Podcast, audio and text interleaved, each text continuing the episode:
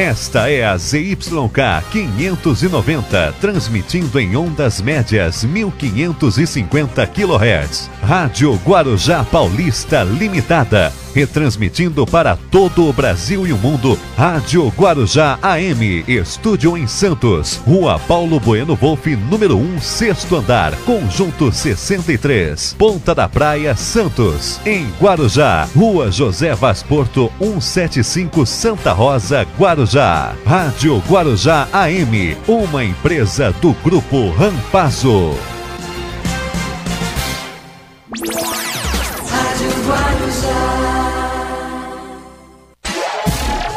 Começa agora na Rádio Guarujá. Bom dia, cidade. Apresentação: Hermínio Matos e Marcelo Castilho. Muito bom dia, estamos iniciando aqui o nosso programa Bom Dia Cidade, até às 10 horas da manhã. Hoje é terça-feira, hoje é dia 8 de junho de 2021. Vamos começando aqui o nosso programa pelas redes sociais. Estamos no canal do YouTube, no Instagram, também no Facebook. Facebook é Rádio Guarujá M1550. E também para você que nos acompanha pela Guaru TV. Estamos na nossa parceria com a Guaru TV, para Vicente Carvalho, e a TV Guarujá, para quem é assinante da NET. Estamos no canal 11 da TV Guarujá. Hoje nós vamos ter aqui, tem muita matéria hoje no programa, tem muita coisa. Tem também o professor Luiz Paulo daqui a pouquinho participando com a gente. Vamos comentar os assuntos que hoje começa aí de novo, de novo, vou te falar, o esquenta, né? Começa o esquenta, aquece o país de novo, a questão da CPI. A CPI que de, de novidade a gente não tem nada na, na CPI de novidade. É tudo que a gente já sabia mesmo. Eu sempre repito isso aqui. Nada de novo. É tudo que a gente já sabia. Entendeu? Ah, não compraram vacina. A gente já sabia. O presidente nunca escondeu que não comprou vacina, que não queria comprar vacina. Ah, lógico, quem vai participar da CPI de mente, nega. Então disse que não, não, não, nunca isso aconteceu. Lógico, eles vão mentir. Porque senão eles estarão ali, vai, ter, vai ser aberto um inquérito, vai ser formalizado um inquérito no final e aberto um processo junto ao Ministério Público. Mas não somente as evidências, como os fatos demonstram que aconteceu mesmo. Né? Que aconteceu, lamentavelmente. E que, ah, não houve gabinete paralelo. Houve sim, gabinete paralelo. Tem inclusive um vídeo. Tem inclusive as ideias. As ideias do que fazer. Então, por exemplo, hoje a gente chega numa conclusão. Por que, que o presidente sempre pensou assim? Sobre não usar máscara, não manter distanciamento físico, não lavar as mãos e fazer aglomeração. Porque tem uma turma que o municia com informações. Um grupo de médicos que vai saber qual é o interesse. Eu tenho aqui uma desconfiança, mas eu vou guardar para mim. Eu tenho uma desconfiança do motivo que essa turma se envolve com isso, a ponto de jogar no, no ralo o, a sua carreira, o seu currículo. Eu tenho cá minhas desconfianças. Falando de Brasil, pode, pode, pode esperar. Entendeu? Num país onde o presidente recebe uma informação no WhatsApp, ele nem checa a informação e diz que o TCU fez um relatório, ele não leu o relatório. Ele não leu o relatório. Diz que o TCU disse que as mortes que, que aconteceram ano passado, 50 por, mais 50% não foram por Covid. Ele não checou a informação, ele apenas repassou a informação. Aí vem o Tribunal de Contas da União e desmente o presidente, diz que esse relatório nunca existiu, esse relatório não tem, não existe, isso foi uma invenção. Então, ministros do TCU ficam escandalizados pelo presidente Jair Bolsonaro manipular dados. Então, no país onde acontece isso, inclusive até o presidente disse assim ontem, ele falou: "Não, inclusive já conversei com jornalistas que são próximos nossos, que eles vão dar, porque a imprensa, ele falou assim, a mídia não vai dar essa informação. Mas lógico que não vai dar, não existe. A mídia séria, a imprensa séria, o jornalismo sério, não vai dar essa informação. Porque ela não existe. Não tem o documento, não foi feita essa pesquisa. Mas aí o presidente diz que vai conversar com jornalistas que são amigos, são próximos e que iriam fazer isso. E ontem, um grupo de jornalistas, eles se deram ao direito de fazer isso. Só foram só eles que fizeram. Deram bastante notícia. Inclusive o, aquele senhor que diz que está fazendo o jornalismo novo, porque o, o que os outros fazem é o, é o velho, é, é, é, é o velho jornalismo. Ele faz o novo. Né? É só puxar a capivara dele e ver como é que a banda dele tocou ao longo da sua história. Mas aí ele diz, foi lá e todos eles com uma veemência fazendo coro e assinando, avalizando. Não deu, não deu 10 minutos, o TCI desmentiu. E aí? E agora? Como é que fica? Como é que fica agora? Eu acompanhei um pouquinho ontem ficaram falando de amenidades depois. Só faltaram falar de receita de bolo, né? De receita low carb, jejum intermitente. Só faltaram fazer isso. Porque tentaram fugir Inclusive, a turma foi para cima, né? Porque os ouvintes não são bobo. Tudo tem limite. E o presidente fez isso ontem. Então, um país onde o presidente se dá o direito de, de trabalhar com a informação que não é verdadeira, de transmitir informação falsa, então você imagina que o país é, é totalmente complicado. Então, essa turma que vai na CPI, Vai lá na CPI para quê? Para contar, contar uma história. Eles fazem outra coisa, mas não chega lá. Eles defenderam lá naquele gabinete paralelo o uso da cloroquina, o não distanciamento, não usar máscara e se aglomerar. Ele foi isso que eles defenderam. Mas quando chega lá na CPI, não, nós, nós somos fã de carteirinha desde criancinha. Nós gostamos de máscara, nós gostamos de distanciamento, entendemos que é necessário. Olhe, vacina é importante. Como disse o Flávio Bolsonaro, numa das participações, das aparições dele na CPI, é vacina no braço do povo. Ué, mas era para ser diferente? E por que, que eles agiram diferente?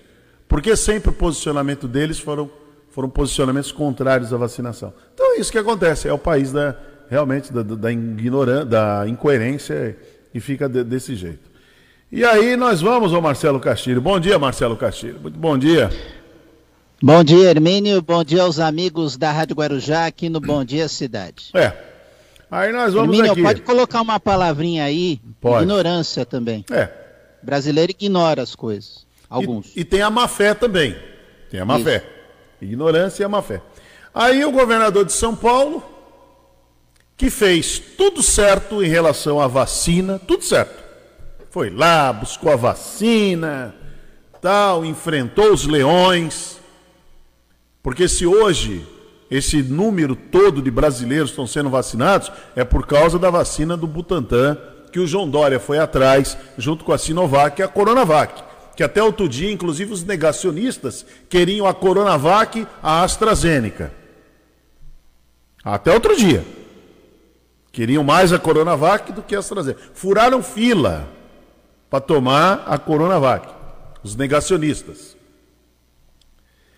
Só que o João Dória, ele, ele peca, é uma coisa, é uma coisa, eu acho que, eu não posso dizer que o governador, Marcelo Castilho, é uma pessoa ingênua, hein? Não dá para dizer isso, né? Que ele é ingênuo. Ingênuo ele não é. Eu não acho que ele seja uma pessoa ingênua. Mas ele comete uns negócios assim, rapaz. Será que ele não. Alguém não avisa para ele? Governador, o senhor é que o senhor vive um Big Brother. A realidade é essa, o senhor vai viver um Big Brother. A política é um Big Brother. É, mas o caso do João Dória é mais. Sim. O João Dória é polícia, é monitorado o tempo todo.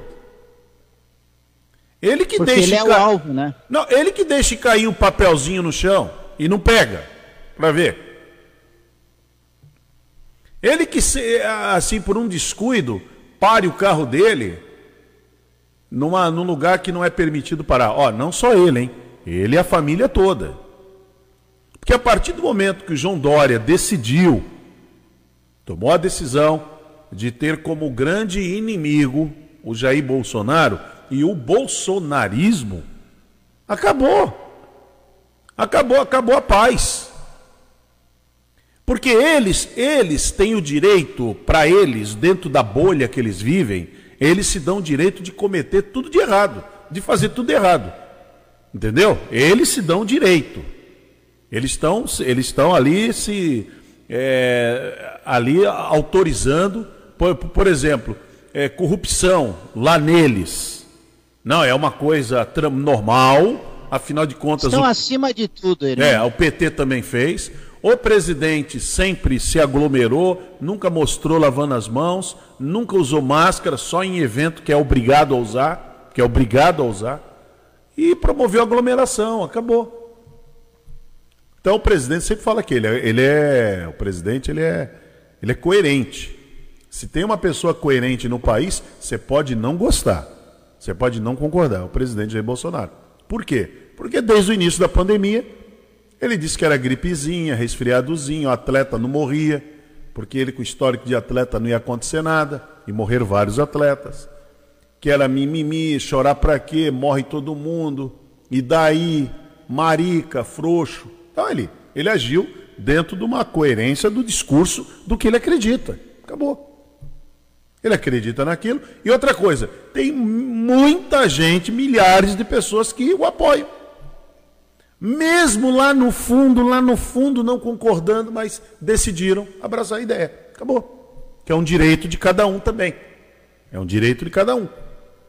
Então, quando João Dória comprou briga com essa turma, que pratica o erro, mentem, fazem um monte de coisa errada, mas eles estão ali para. Aí não vem, não, hein? Não vem, não, porque eles vão, eles vão apontar o dedo. Eles vão apontar o dedo. Eles vão para cima. Aí o governador se dá o direito de ir lá no Rio, pro Rio de Janeiro. Ah, o governador não pode descansar? Pode. Pode descansar. Mas aí eu pergunto, não teria a casa de um amigo para ele ir? Será que ele queria tomar um sol? Ele e a esposa dele? Pegar uma piscina? Teria a casa de um amigo? Mas, eh, Hermínio, eh, vamos lá. Mesmo que tivesse a casa do amigo, o pessoal não ia tirar uma foto dele? Não, mas é, ali é, uma, é uma, um local privado, uma casa do Ah, amigo. de- privado. depende, Hermínio. Tem Não, gente que privado. consegue tirar foto. Não, tudo bem, mas é privado. Estaria ele, a família do amigo, não estaria aglomerando. Agora, o problema é que ele está num hotel. Ali, tá, tá certo, você vê a imagem, tá ele ali, tranquilo. A Bia Dória também está na frente dele assim, mas tem um monte de gente ao redor. O que, que, o, que, que o governador prega desde o início? Não é a não aglomeração? Então ele não podia estar ali, ele teria que estar num lugar muito reservado, muito dele. Tenta imaginar, quer ver uma coisa? Quer ver uma coisa? Ó? Quer ver a casa cair de vez? O que, que a Rede Globo prega? Não é o, a, a não aglomeração, Sim. distanciamento físico, Sim. usar de máscara. A Com- Rede Globo e os órgãos oficiais. Isso, principalmente a Rede Globo, que é a grande maldita do negócio aqui, é a Rede Globo. Quando qualquer profissional dela vai à rua, vai na rua, ou ele, ou ele vai num lugar e ele. A turma cai de pau em cima dele. Tenta imaginar o William Bonner de férias. Ele de férias, se dando o direito, está de férias, aí ele se dá o direito de, de ir para uma. como o John, João Dória fez. A turma vai cair de pau. A turma vai, vai cair, vai, vai, vão para cima mesmo. Porque você fala uma coisa lá e aqui você faz outra. Como é que pode isso? Então, eu acho que o, o pre- o governador de São Paulo devia ter um pouco mais de cuidado. Como o ano passado, por exemplo, ele foi para Miami. Fechou o estado de São Paulo ali no final de ano, é, fase vermelha, tudo. E aí pegou um avião para Miami. Quer dizer, não tem sentido isso. Aí daqui a pouco foi assistir um jogo de futebol no Maracanã. Não tem sentido.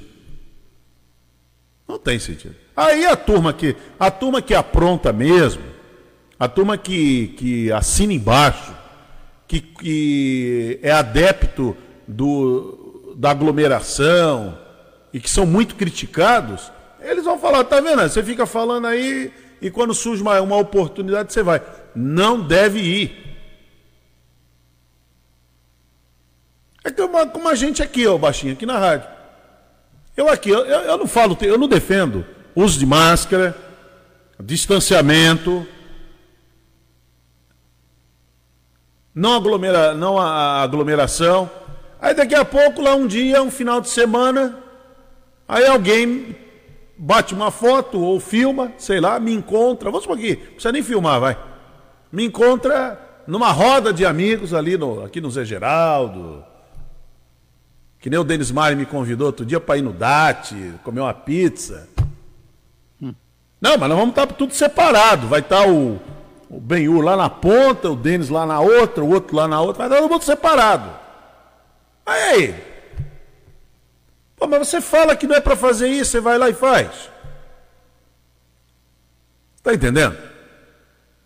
É isso que não pode. Por isto que eu não vou.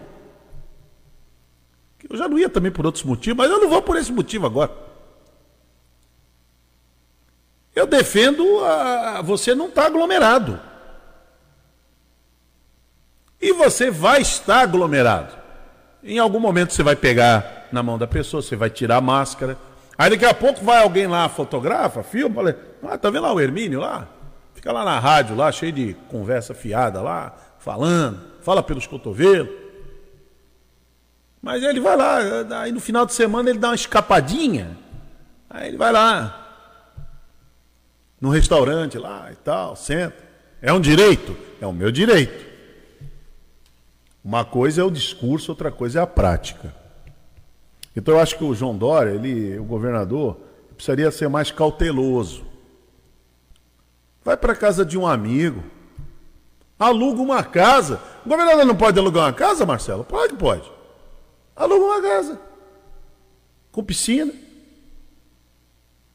Se o objetivo mas, é. Mas o que eu estou dizendo, Hermínio, é o seguinte: vamos ver se você entende. Eu entendo. É, mesmo ele alugando uma, um imóvel particular, tem pessoas que vão atrás dele, vão bater foto. Mas é vai diferente. ter alguém em volta, vai, próximo dele. Mas é diferente. É totalmente diferente. Se eu alugar uma casa, se eu alugar uma casa e quiser tomar um sol no final de semana, eu aluguei a casa. Só tá eu lá, eu a minha esposa, no caso do caso dele tem, tem pessoas filhos. que não entendem assim. Não, não, não, mas tudo bem. Mas aí você, você tem, aí, aí aqui, eles não entendem assim, mas eu estaria aqui defendendo o governador. Compreendeu? É fácil você defender quando você faz a coisa pela via certa. Agora, quando você vai para dentro de um hotel, aonde tem um monte de gente sem máscara, o que, que você vai, como é que você vai defender? Não era ali para ele estar, embora ele tenha o direito. Embora o governador tenha o direito de sair, descansar. Mas eu insisto. Por que não alugou uma casa? Ou será que não tem um amigo que tenha uma, uma piscina? Ó, governador, vai ficar aí na minha. Eu empresto a minha casa para você. Será que não tem? Tem. Não, ele foi para um hotel. O hotel, pelo, pelo, pelo que as imagens mostram, o hotel estava cheio. Ué, mas se você defende que não deve se aglomerar, como é que você vai para um hotel que está cheio? Compreendeu? Não tem, não tem sentido. É a mesma coisa, ó. Eu, eu, eu gosto muito de Campos Jordão. Aí no final de semana agora, aí eu pego e vou para Campos Jordão. Aí eu digo para vocês aqui, não, mas eu não fiquei no Capivari, aglomerado. Ah é? E o hotel estava cheio? Estava lotado, porque fica lotado mesmo. Ué, mas você não defende aqui na rádio que não deve se aglomerar? O que, que você estava fazendo lá no hotel? Então é, é ser muito inocente, né? Às vezes eu fico vendo, não cabe isso. Ainda mais uma figura pública, controversa, que tem adversários, inimigos, assim, eh, fortíssimos e violentos, o governador tem que tomar cuidado. Precisa tomar cuidado. Ainda mais pela bandeira que ele defende. Precisa tomar cuidado. Se ele começar a. Você vê que não, não tem defesa. Porque se ele tivesse na casa de um amigo, estaria aqui. Não, ele estava na casa de um amigo. Foi lá, manteve o distanciamento. Tinha quatro, cinco pessoas na casa. Mantiveram o distanciamento. Todo mundo testado, todo mundo vacinado. Pronto. Agora você está num hotel chapado de gente. Numa piscina cheia de gente. Aí você vai dizer que você não está aglomerando. Então, e, e, esse é o grande pecado. Esse é o com todo o direito que o governador tem de fazer o que ele quiser. Ah, ele tinha o direito de viajar para Miami? Pode, ele tem casa em Miami, ele tem propriedade lá em Miami. Mas cabia naquele momento ele viajar para Miami? Não. Tanto é que ele pediu desculpas. Tanto é que ele foi pedir desculpas. Não foi adequado. Porque ele viajar para Miami, fechando o estado de São Paulo, colocou o estado de São Paulo na bandeira vermelha. Então é isso. É, dá para evitar essas, é, é, essas críticas, esses atos. Dá, dá. Dá para. Dá para evitar. É só tomar cuidado. Quem de, olha, é assim, quem defende uma bandeira. Se eu defendo a bandeira de não passar no sinal vermelho, eu não posso ser visto passando no sinal vermelho. Eu não posso parar na vaga do idoso, na vaga do cadeirante, eu não posso. Tem que ver quantas voltas quando eu tenho que ir em algum lugar que tem tá tudo as vagas tudo cheia. Marcelo, eu já deixei de pagar conta em banco que não tinha lugar para estacionar, fui pagar no dia seguinte, paguei até com um pouquinho de multa, paguei no dia seguinte, porque eu tive que dar umas 10 voltas, porque não encontrava lugar para estacionar, nem no banco todas as vagas, e tinha duas vagas separadas lá, Marcelo. Duas vaguinhas lá, olha. Duas vaguinhas lá liberadinha, Marcelo. Uma de idoso e duas de cadeirante. Aí eu, é rapidinho. Porque era rapidinho mesmo, sabe? A continha que eu ia pagar era coisinha, coisinha micharia. Ah, rapidinho. Só parar ali, é muito rápido. Mas eu dei umas 10 voltas aqui na Demaribá, aqui no Zenital. Dei umas 10 voltas, baixinho. Não tinha vaga nas ruas, não tinha vaga lugar nenhum. Não tinha vaga. Aí fiquei rodando. Roda, roda, roda, roda. Perdi o horário do banco, voltei no outro dia. Acabou. Não tem. Agora, se eu paro na vaga do, do, do, do idoso ali, aí, sei lá. Uma que a minha consciência não ia permitir, mas também alguém podia chegar lá. Lá é, ó, o cara lá da rádio lá, aquela falando um monte de coisa lá, parou na vaga do idoso. Não, mas eu era rapidinho, era rapidinho que eu não podia perder, era meu, era meu último dia de pagar aquela conta, era rapidinho. Eu que fosse mais cedo, concorda? Não é fácil não, por isso que eu digo, é uma, uma pena. Eu acho que o governador fez tudo certo, tenho essa convicção, fez tudo certo.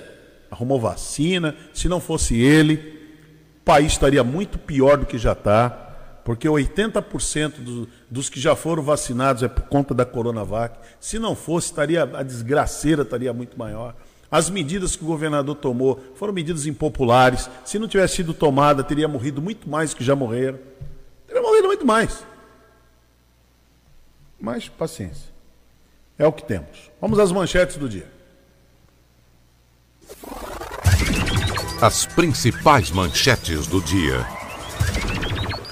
Muito bem, olha, 8h25, vamos começar aqui, olha, famílias aguardam indenização cinco anos após acidente que matou 17 estudantes. Operação da Polícia Federal contra ataque cibernético ao STF prende três em Pernambuco. Em Praia Grande, sargento cria grupo na web contra soldado ameaçada de estupro por superior. Alexandre de Moraes negou investigar Bolsonaro por atos antidemocráticos no STF. Mulher se recusa a usar máscara na praia e ofende a guarda municipal. Disse que eles são sujos e imorais. Polícia suspeita que escritório de Ricardo Salles é empresa de fachada.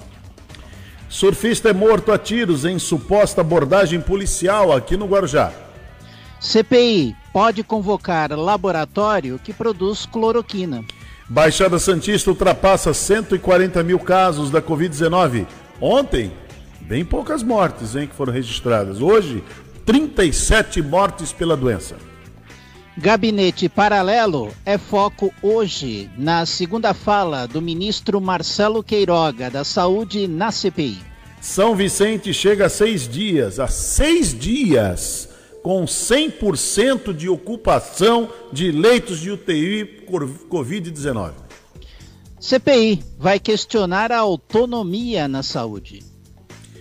Santos vacina portuários de 30 a 35 anos contra a Covid-19 hoje, nessa terça-feira. Estabilidade tira do ar principais sites de notícia. São Vicente retoma aulas presenciais para estudantes que precisam de reforço. Paralisação de ônibus afeta passageiros em São Paulo. Às 8h27, estas são as principais manchetes do dia. E o Bom Dia Cidade já começou pelas redes sociais, canal do YouTube, Instagram, Facebook, nos 1550 kHz da Rádio Guarujá, seu prefixo mais tradicional do rádio. São 75 anos agora em 2021. E também pela Guaru TV, para Vicente Carvalho, e a TV Guarujá NET no canal 11. Bom Dia Cidade.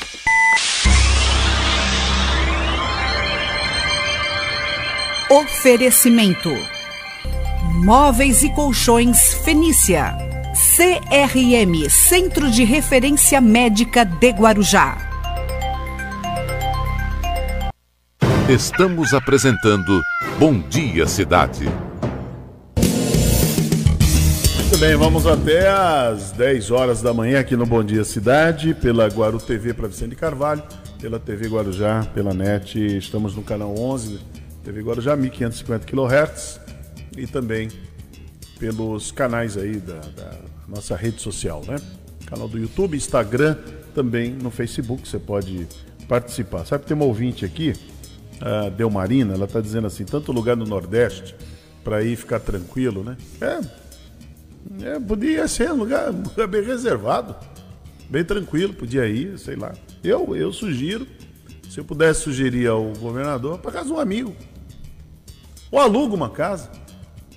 Que aí você fica bem, bem reservado mesmo. Fica bem privativo.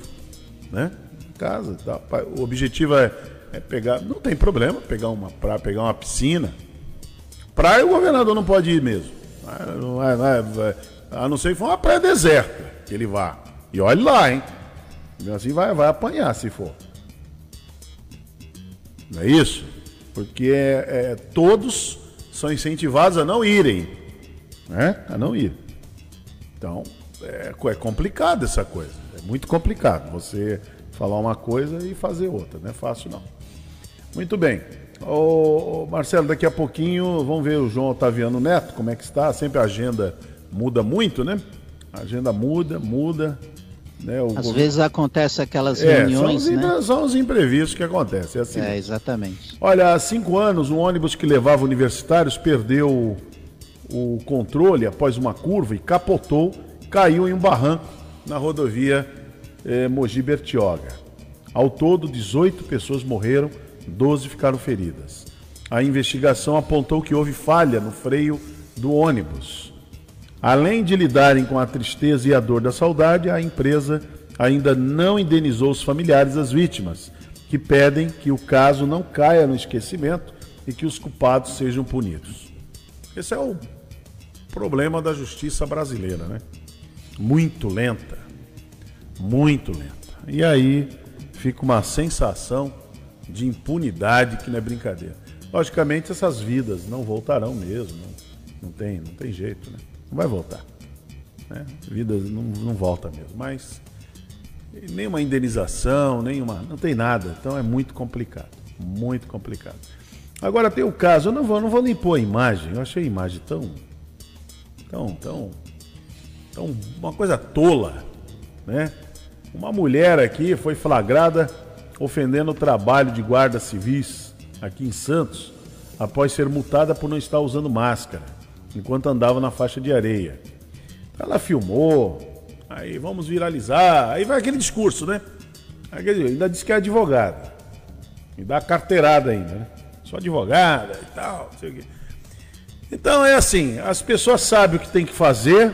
Poxa vida, chegou o guarda, coloca a máscara. Põe a máscara, acabou. Ou já vem usando. O ideal é já vir usando a máscara. Aí começa uma discussão interminável, uma um negócio complicadíssimo, uma mistura, é, uma, uma discussão ideológica, começa uma discussão ideológica em torno do assunto. E aí vai. Então foi uma falta de respeito muito grande. Não é fácil, não. Bom, olha, 8h34, o Fernando Santos fez uma matéria que mostra que o governo, aqui o município do Guarujá, está esperando os recursos do Estado para realizar obras nos morros. Então vamos acompanhar essa matéria. A equipe da Guardo TV está aqui na Prefeitura do Guarujá para conversar com a secretária de Planejamento, a Poliana Iamonte, que vai falar para a gente sobre a expectativa da população referente aos morros. A gente teve uma calamidade no ano de 2020 com os deslizamentos. Já foi entregue uma obra muito importante no Morro da Bela Vista, no Morro do Macaco Molhado, mas a população ainda quer saber. E os outros morros, como é que funciona? A Poliana, melhor do que ninguém para falar isso para a gente, vai explicar agora. Por favor, Poliana. Obrigada pela oportunidade mais uma vez, um prazer enorme estar falando com vocês. Vamos dar uma atualizada aí nas nossas tratativas junto ao governo do estado e ao governo federal. Nós estivemos na última sexta-feira do dia 7, agora de maio, junto com o secretário Marco Vignoli, acompanhado do senhor prefeito Walter Suman, o secretário também de Infraestrutura e Obras Adilson Jesus, para que a gente pudesse cobrar do Estado a liberação de recursos importantíssimos para que a gente pudesse fazer as obras de contenção, tanto no Morro da Barreira do João Guarda, quanto na Barreira da Vila Baiana e na Cachoeira. O Morro do Macaco já foi atendido, como dito no começo da nossa reportagem, com recursos do Estado. Nós já recorremos tanto ao governo federal quanto ao governo do Estado para a liberação de recursos na monta de aproximadamente 44 milhões para, os, para as obras de contenção. Os serviços liberados é, pelo governo federal, através da Secretaria Nacional de Defesa Civil, foram para a limpeza do material proveniente dos escorregamentos, ou seja, aquele material de terra, pedra, é, vegetação que estava solto no escorregamento, nós fizemos esses serviços com os recursos do governo federal. Mas os serviços estruturantes, que são os serviços de contenção das encostas, esse recurso ainda não foi liberado para o município de Guarujá. Então nós estamos na busca da liberação desses recursos, seja no governo federal, seja no governo estadual, para que a gente possa fazer essas obras que são importantíssimas no nosso município que tem nos deixado de cabelo em pé e muito preocupados quando chove. E isso deixa a gente assim bastante em estado. Estamos em estado de alerta todas as vezes que essas chuvas assolam o nosso município. Bem, é muito importante o trabalho da, da secretária Poliana Iamonte, que é o, é o planejamento, tem que planejar. É uma cidade com, com, ainda mais com os problemas que Guarujá tem, são vários problemas. É, a gente vê o Guarujá com, essa, com esse déficit habitacional, as carências, né? uma desigualdade social muito grande. Então tem que ter um bom planejamento. E é isso que a, que a Poliana tem feito, né? Ao, ao planejar é importante. Para que sejam bem utilizados os recursos, né? o prefeito tem falado muito sobre isso, né? o Walter Suman, questão de utilizar bem os recursos. Agora, precisa de um bom planejamento, é o que a secretária tem feito. Olha, São Vicente, Marcelo Castilho, tá fácil não, hein? Ah, falando em Marcelo Castilho, Castilho, seu primo tá emplacando lá no Peru, hein? Deu uma virada lá, você viu? Tá por pouco, por pouco, acho que o Castilho lá vai vai se eleger presidente lá do Peru. Bom, mas se for assim, eu tenho o primo que é dono de uma loja de azulejos, né? Não, aí. Pô, se for assim, a minha árvore é grande. Então... É, a nossa é grande. Vai ter certeza. É, é, Mas ele dá. Você viu lá? Ele, De, a, deixa ele lá. A Fujimori, a, a Fujimori estava indo, estava na frente, por pouco, né? De repente virou. Quer dizer, ele está ali. A, a, diferença é muito pouca. O percentual é muito pouco, né? Mas está tá indo. Eu estava vendo a história de, desse candidato lá, na, lá no Peru. No Peru ele é muito, ele é muito simplório, né? Ele anda de ele anda a cavalo, ele é um professor da rede pública, é sindicalista e tal, mas diz que é uma pessoa muito, muito modesta, viu? Muito assim, é, sem recursos nenhum. Esse está ganhando mesmo no braço, viu? Esse está ganhando no braço. E sem recurso nenhum. Já a Fujimori recai sobre ela todo o histórico do pai, o que, o que, que aconteceu. É interessante quando é, a gente lembra da história do Alberto Fujimori, Marcelo. O Alberto Fujimori, ele colocou lá na, lá na época, é, tipo do Esquadrão da Morte, né? Que ia exterminar as pessoas. Inclusive ele foi, ele foi condenado pelo Tribunal Internacional por isso. Porque lá no, lá no Peru ele fez ele, ele cometeu atrocidades. É uma coisa impressionante, não é fácil não. Vamos aguardar os resultados para ver. Talvez hoje se conclua, porque estava faltando bem pouquinho lá, a apuração é feita ainda à mão, né? Na contagem. É, manual. No manual.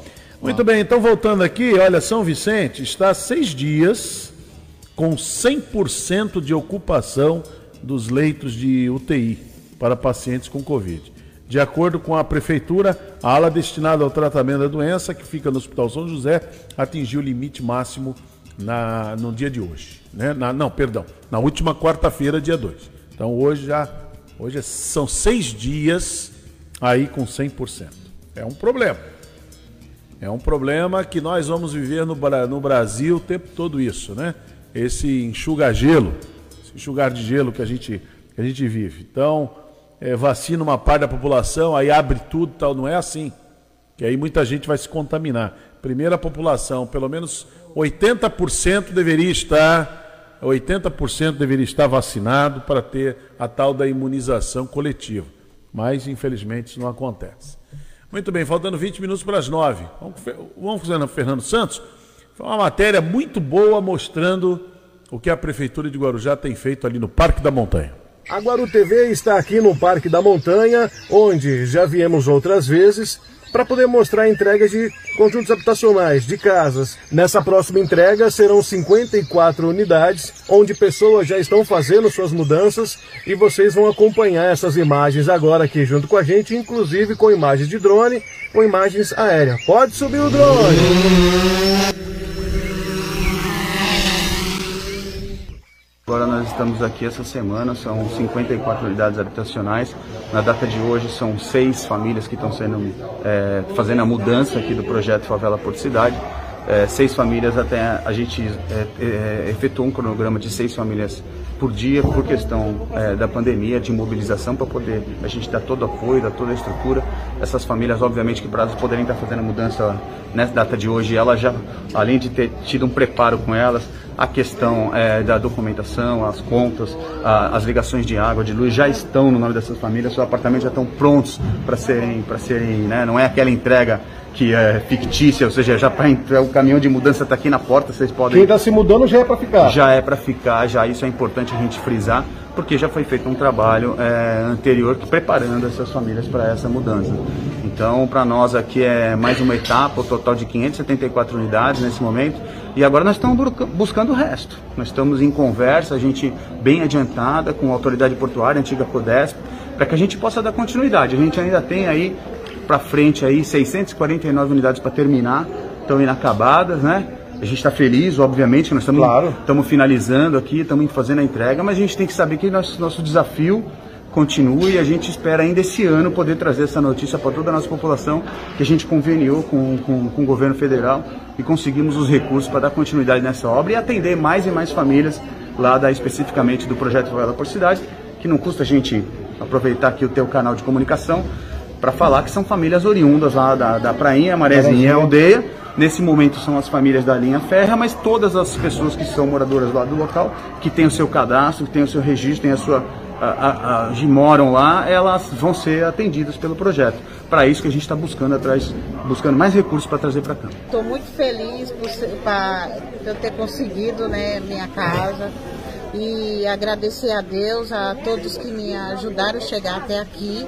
Né? É a maior alegria, né? Tivemos aqui em 2017, vi aqui o desempenho né, do vereador Peitola, sua assessoria aqui, juntamente com o prefeito, secretário de Habitação, Marcelo Mariano e todos envolvidos. E hoje esse sonho se torna realidade. Essa moradora, né, Fernando, que morava no, no mangue, e ela sonhando que ia ter essa moradia, então é isso. Parabenizar todos, o prefeito, a vice, todos envolvidos e agradecer. A gente sabe que é um sonho das pessoas, as dificuldades que eles enfrentam no dia a dia, morando em condições subhumanas, estar aqui hoje recebendo a casa própria, com certeza isso é um motivo de, de muita alegria que eles podem comemorar, porque vai trazer dignidade. Dignidade para poder conviver no dia a dia com seus filhos, com sua família. O que nós queremos, é claro, né, que isso não pare por aqui. É um trabalho em conjunto. Nós sabemos das dificuldades que são enfrentadas no âmbito de legislação, que muitas vezes também não permite é, avançar no ritmo que se espera, mas que com certeza né, é mais um passo dado. Eu sempre disse que nós temos que transformar as nossas indignações e revoltas em atitudes e não apenas ficar murmurando, lamentando ou criticando o passado de quem não realizou. Então, desde os primeiros dias de 2017, janeiro, nós partimos para enfrentamentos como, por exemplo, o combate às enchentes e também encarar o déficit habitacional da cidade, que é muito grande. Hoje, 54 moradores estão sendo contemplados. Onde moravam essas pessoas?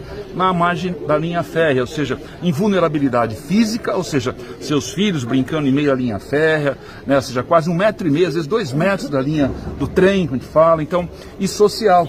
Pessoas que moram em Mangue. Acabamos de entregar uma moradia, padrão triplex, bem acabado, para uma senhora que estava vivendo em Mangue. Veja, que dignidade tem uma família dessa? Olha que, graças a Deus, que salto de qualidade de vida para uma família dessa que tem um filho autista. Olha, um filho autista no, morando numa, vila, numa via férrea bastante perigosa e ainda num mangue. Então, a gente vale a pena a gente lutar pelo aquilo que a gente acredita e tem muito mais coisas boas para vir na habitação. Boas com recursos do município e boas em parcerias com a iniciativa privada, com os modais ferroviários e portuários e também com o governo do estado.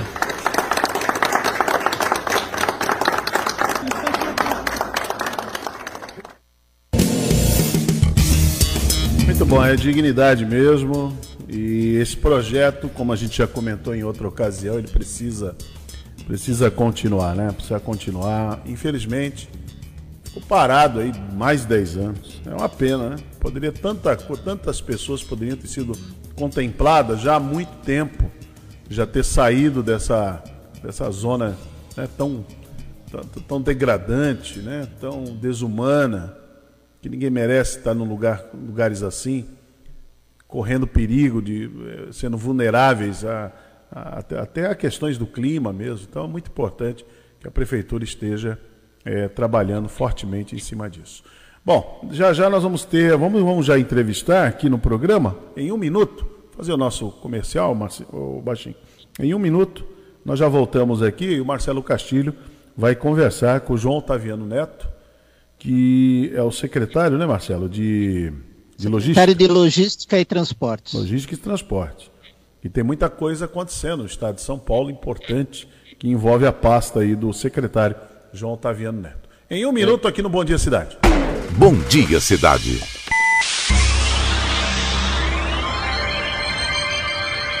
Oferecimento: Móveis e Colchões Fenícia. CRM Centro de Referência Médica de Guarujá.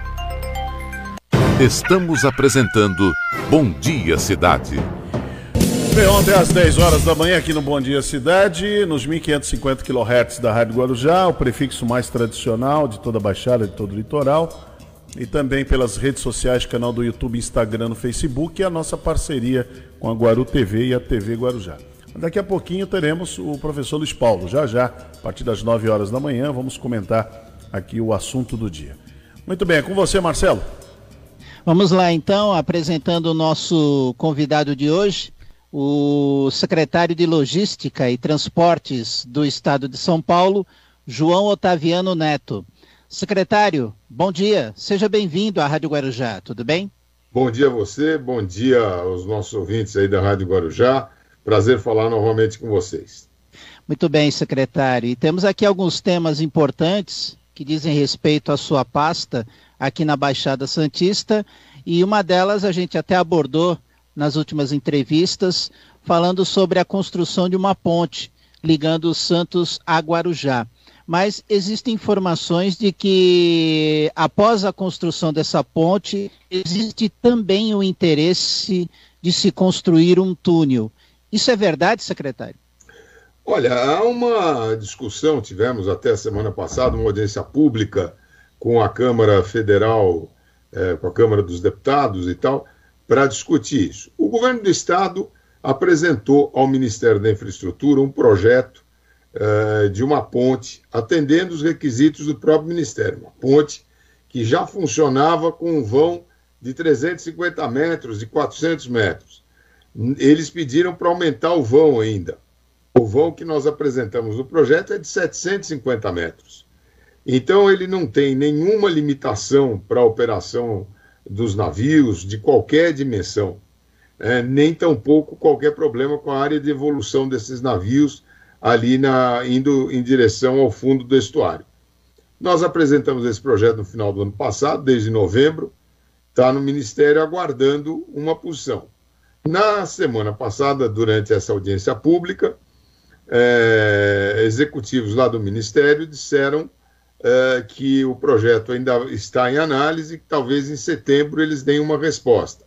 E eles estão analisando também a questão de um túnel. Eu não vejo a menor é, incompatibilidade entre um e outro. Né? Ah, se houver possibilidade de fazer o túnel, que seja feito. A ponte tem a grande vantagem de que ela não onera os cofres públicos e atende o desejo da população. Né?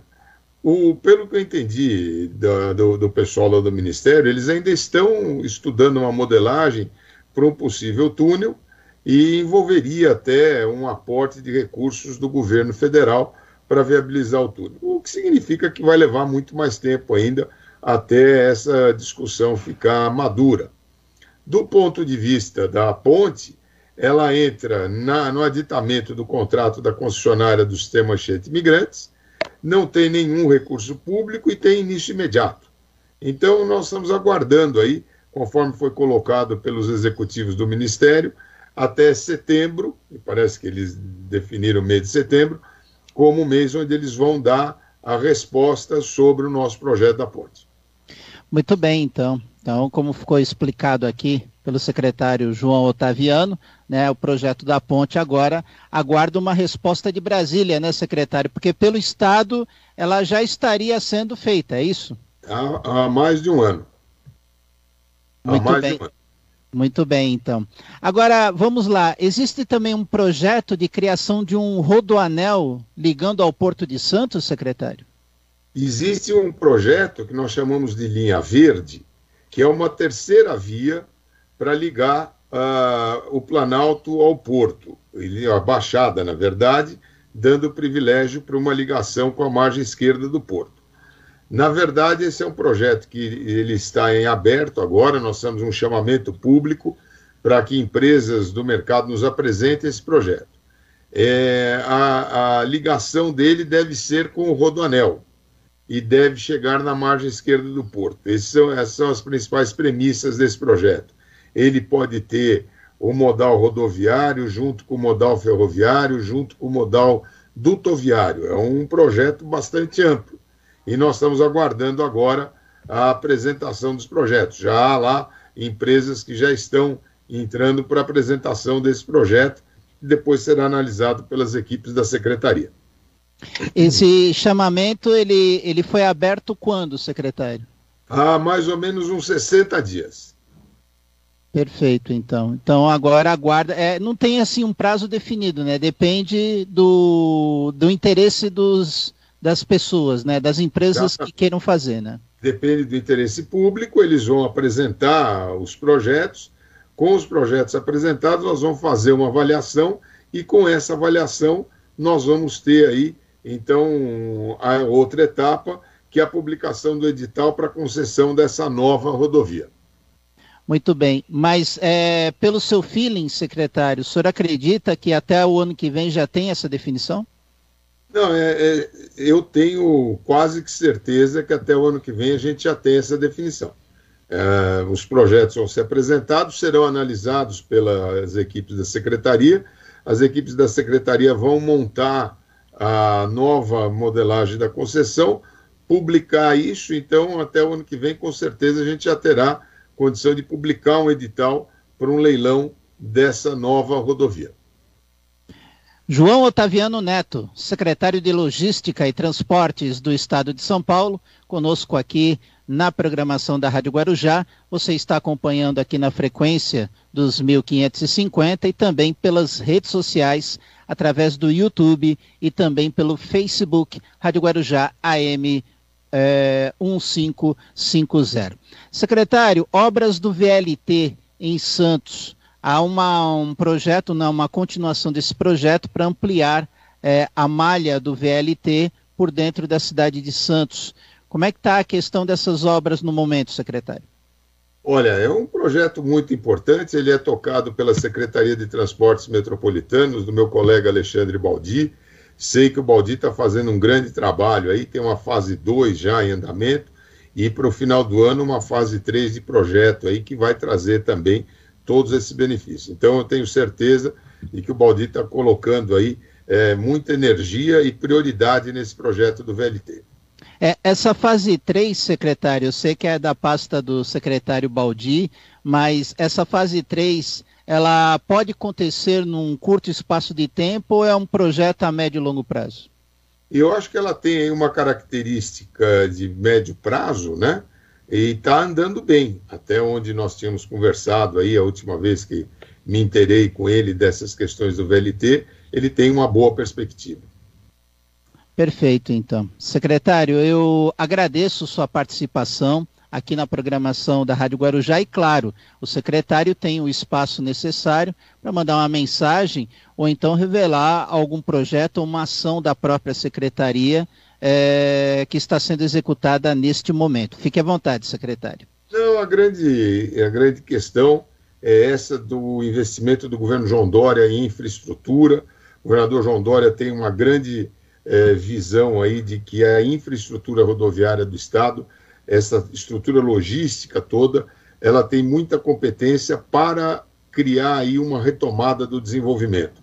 Conseguimos, através de uma ação do nosso vice-governador Rodrigo Garcia, 7 bilhões de reais para o próximo ano e este, investimento na infraestrutura rodoviária. Então, o Estado de São Paulo está adiante, está fazendo investimento, gerando emprego, gerando infraestrutura para que o Estado continue crescendo. A economia do Estado de São Paulo cresceu 1,7, enquanto a do Brasil cresceu 1,2. E só cresceu 1,2 porque a do Estado de São Paulo cresceu 1,7. Ou seja, com todos esses investimentos, nós vamos ajudar o Brasil a retomar o caminho do desenvolvimento. Secretário, mais uma vez, muito obrigado por atender o nosso convite. Eu agradeço a vocês, um bom dia, muito obrigado por essa abertura que vocês nos dão aí. Muito obrigado. Este foi João Otaviano Neto, secretário de Logística e Transportes do Estado de São Paulo, falando conosco aqui no Bom Dia Cidade. Hermínio Matos. Muito bem, Marcelo. Boa entrevista aí com o João Otaviano Neto, 8h58, e já voltamos aqui no Bom Dia Cidade. Bom Dia Cidade.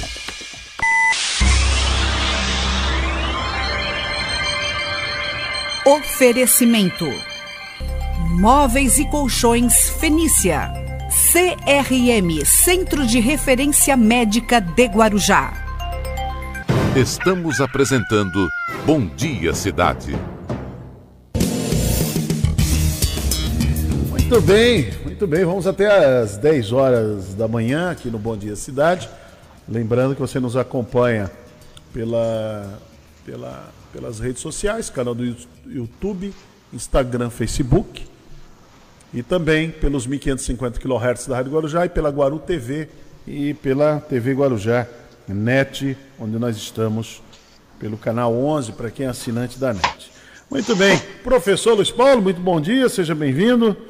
Bom pode, dia, Hermínio. Pode se bom chegar dia, Marcelo. aqui. Bom Olá dia. a todos da Rádio Guarujá, da Guaru TV e da TV Guarujá. Tudo bem, eu estava aqui agora, viu, seu Marcelo Castilho, passando uma receita para o Baixinho, que ontem eu fiz, ficou muito bom, ficou muito bom. É, é, eu conheço como chicória. Qual é chicória? Sim. Chicória, que é sim. escarola, né? Quase como o pessoal dá o nome. Tem a pizza, né, de escarola, não tem? Aí eu fiz uma, uma escarola refogada. Refogada. É uma delícia, meu amigo. Uma delícia. Você é, pode... o... as folhas bem verdes, né? Elas têm Isso. uma quantidade grande de, de ferro, né? Então você pega a couve, espinafre, chicória, que os é, descendentes italianos conhecem como escarola, né? Elas Uhum. são muito, muito fáceis, o, o manejo, você é, um pouco de, de manteiga e alho, ah, você faz aquela redução, né? A folha É, dá ela reduz mesmo. né? É. E aí você consegue é, comer isso junto com um omelete ou um arroz mexido com essa Ah. Não, você folha, pode, né? você pode, você pode colocar ela até com bacon, né? Você pode pe- uns pedacinhos de bacon. Ou E aí uma- fica de bacon a vida. Fica de bacon a vida. É. Que maravilha, hein? É. O que tem de discípulo do chefe Marcos aqui, hein? Ah, chefe, hein? Marcos me ensinou. Ensinou e eu tô. É, isso aqui, isso aqui é aquela coisa da pandemia. Ô louco, se vira nos 30, né? Então, você fica muito tempo em casa acaba inventando essas coisas. Por falar em ô louco, o Faustão vai mesmo, né? Sair da, da Globo, né? 70 anos, Hermínio. Ele é, não precisa mais provar nada pra ninguém. Era um bom repórter é, esportivo. Eu, eu tenho uma tese, viu, Luiz Paulo? Eu tenho uma tese sobre isso. Por que, que a Globo. Não são 72 anos que ele tem? Acho que são 72. 72, enfim. 72. Por que, que a Globo iria renovar com o Faustão cinco anos de contrato? Para ele ganhar 4 milhões por mês. Aonde no final, dos, no final de cinco anos ele estaria com 77 anos. E o Faustão, é, é, com todo respeito, ele com 72 anos, ele não é mais o Faustão lá quando ele começou na Globo. Do 30 Perdidos da é, Noite, que tava é. vindo. Ele, tinha- ele comandava dois programas na Bandeirantes, era o Safenados e Safadinhos, que era é, na tarde do domingo, e o Perdidos da Noite, que era na madrugada de, sábado, de sexta para sábado. Ele perdeu, Então, ele perdeu um aquela. Ele É, perdeu o tá apetite. falando- ele perdeu o- o- é, um pouco da graça. Perdeu. A gente, né? E também é, um pouco da vitalidade. Afinal, é um senhor já de 72 anos. Ó, com 72 anos, o Silvio Santos tava cuspindo fogo, mas é o Silvio Santos. Sim. O Silvio Santos é outro nível, é outro mundo. O Silvio Santos é outra coisa. É o grande comunicador do Brasil. O Silvio Santos está ali. Agora, e- agora o Faustão não. Você vê que ele está cansadão. Ah, mas ele vai para Bandeirantes, vai ganhar, vai ganhar um milhão. Como se fosse nada. Né? É. Vai ganhar um milhão de reais por mês.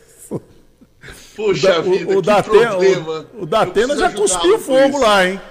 O Datena já cuspiu fogo lá. Falou, ó, deixa um pouco pra nós aí, traz uns anunciantes pra cá, porque também tem isso. Pra pagar um cara do nível do Faustão A, a estratégia é essa, É. viu?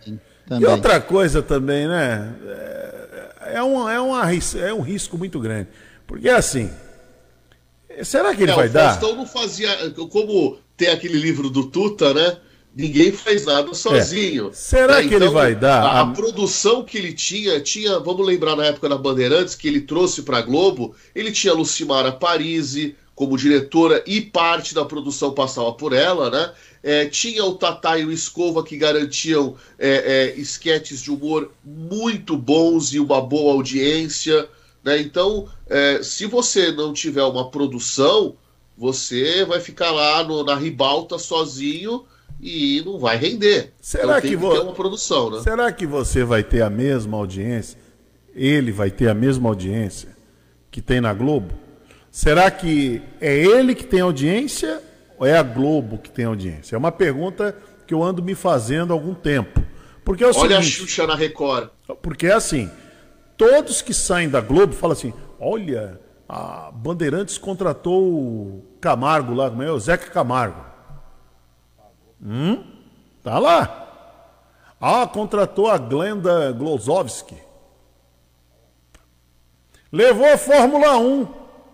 Tá lá. Não, mas no caso da Fórmula 1 tem um público cativo e realmente Mas não a bate a- Bandeirantes alavancou a sua Mas audiência. A gente não, tem que alava- olhar os números e Não, reconhecer. alavancou. Saiu de zero, porque era zero no domingo, foi para três. Realmente é 300%. Agora a Globo continua lá com 15. Quer dizer, então, é assim, é, é uma coisa que eu, eu sei que há, uma, há, uma grande, há um grande desejo, eu vejo em algumas pessoas, assim, acabar com a Globo, uma coisa que não é nova, né? Esse negócio de ver a Globo falir, eu era garoto, já ouvia isso, né?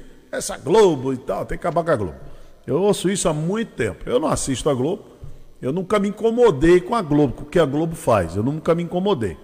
Agora há um incômodo, e agora nesse viés político que nós estamos agora, então tem que acabar com a Globo.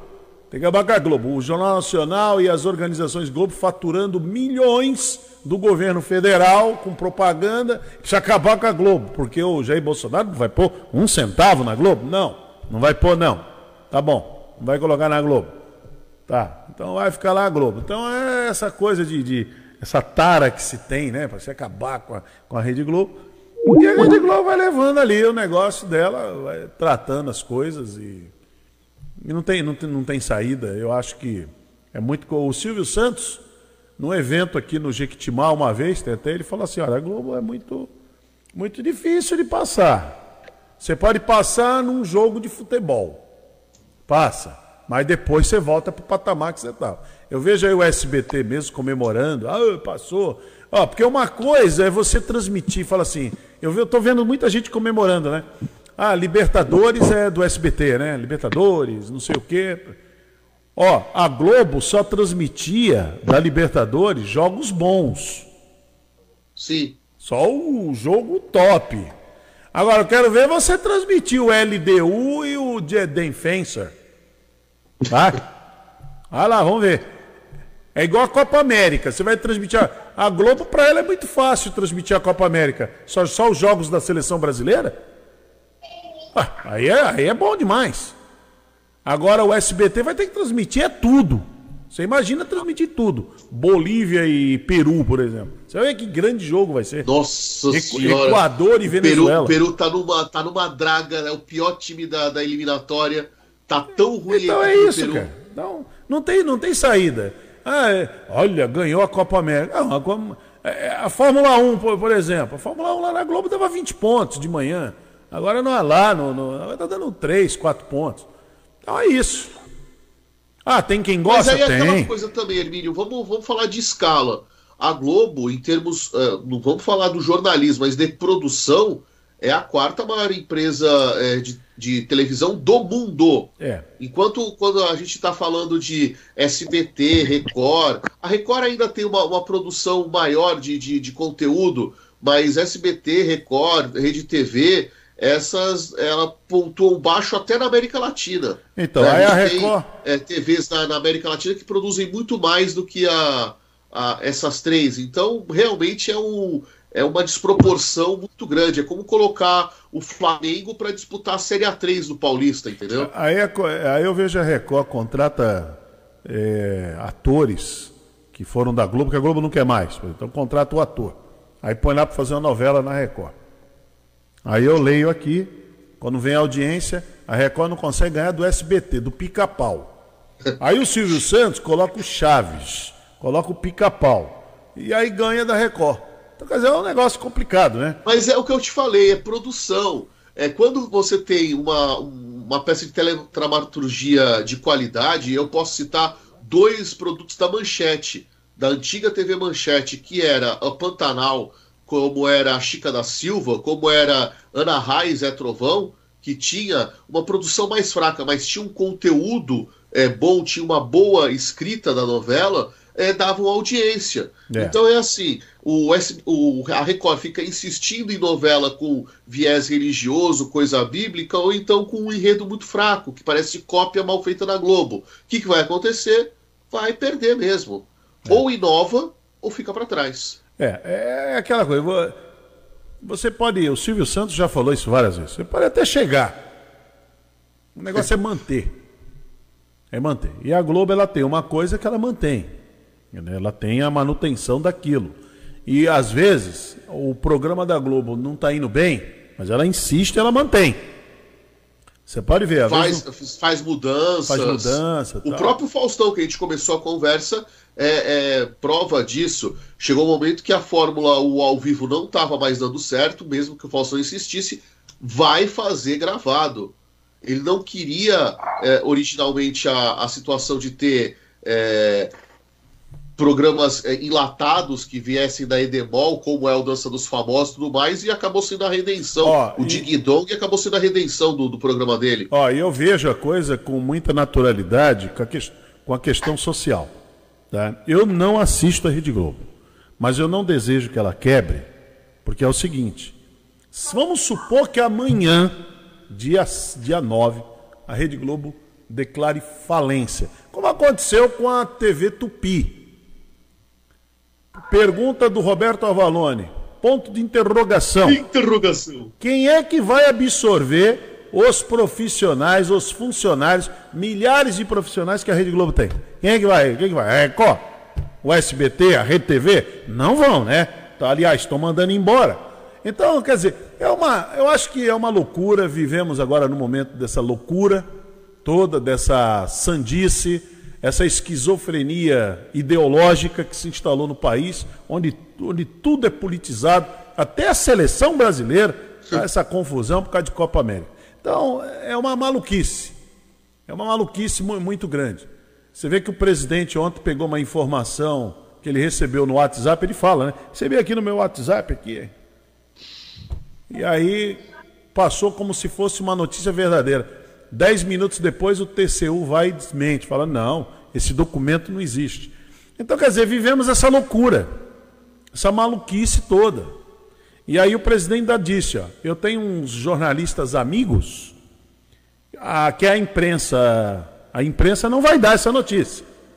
Mas eu tenho uns amigos, são jornalistas, que vão dar essa notícia. E realmente, os amigos deram a notícia.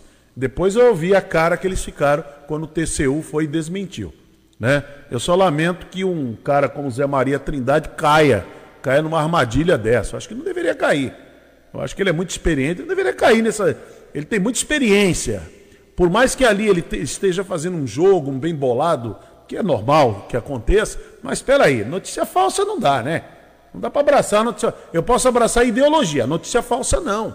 Tem um limite. Tem um limite para notícia falsa. Mas muito bem, não é isso que nós vamos falar aqui, falar de televisão. Sei que o Luiz Paulo gosta de falar de televisão.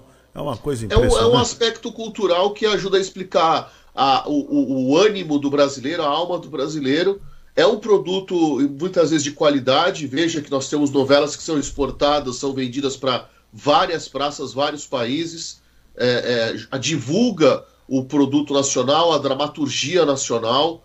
Né? Então é, é- é algo que eu preciso falar com os alunos e preciso ter alguma noção, né? Por mais que de repente eu não concorde, mas é um aspecto que ajuda a entender essa nossa sociedade.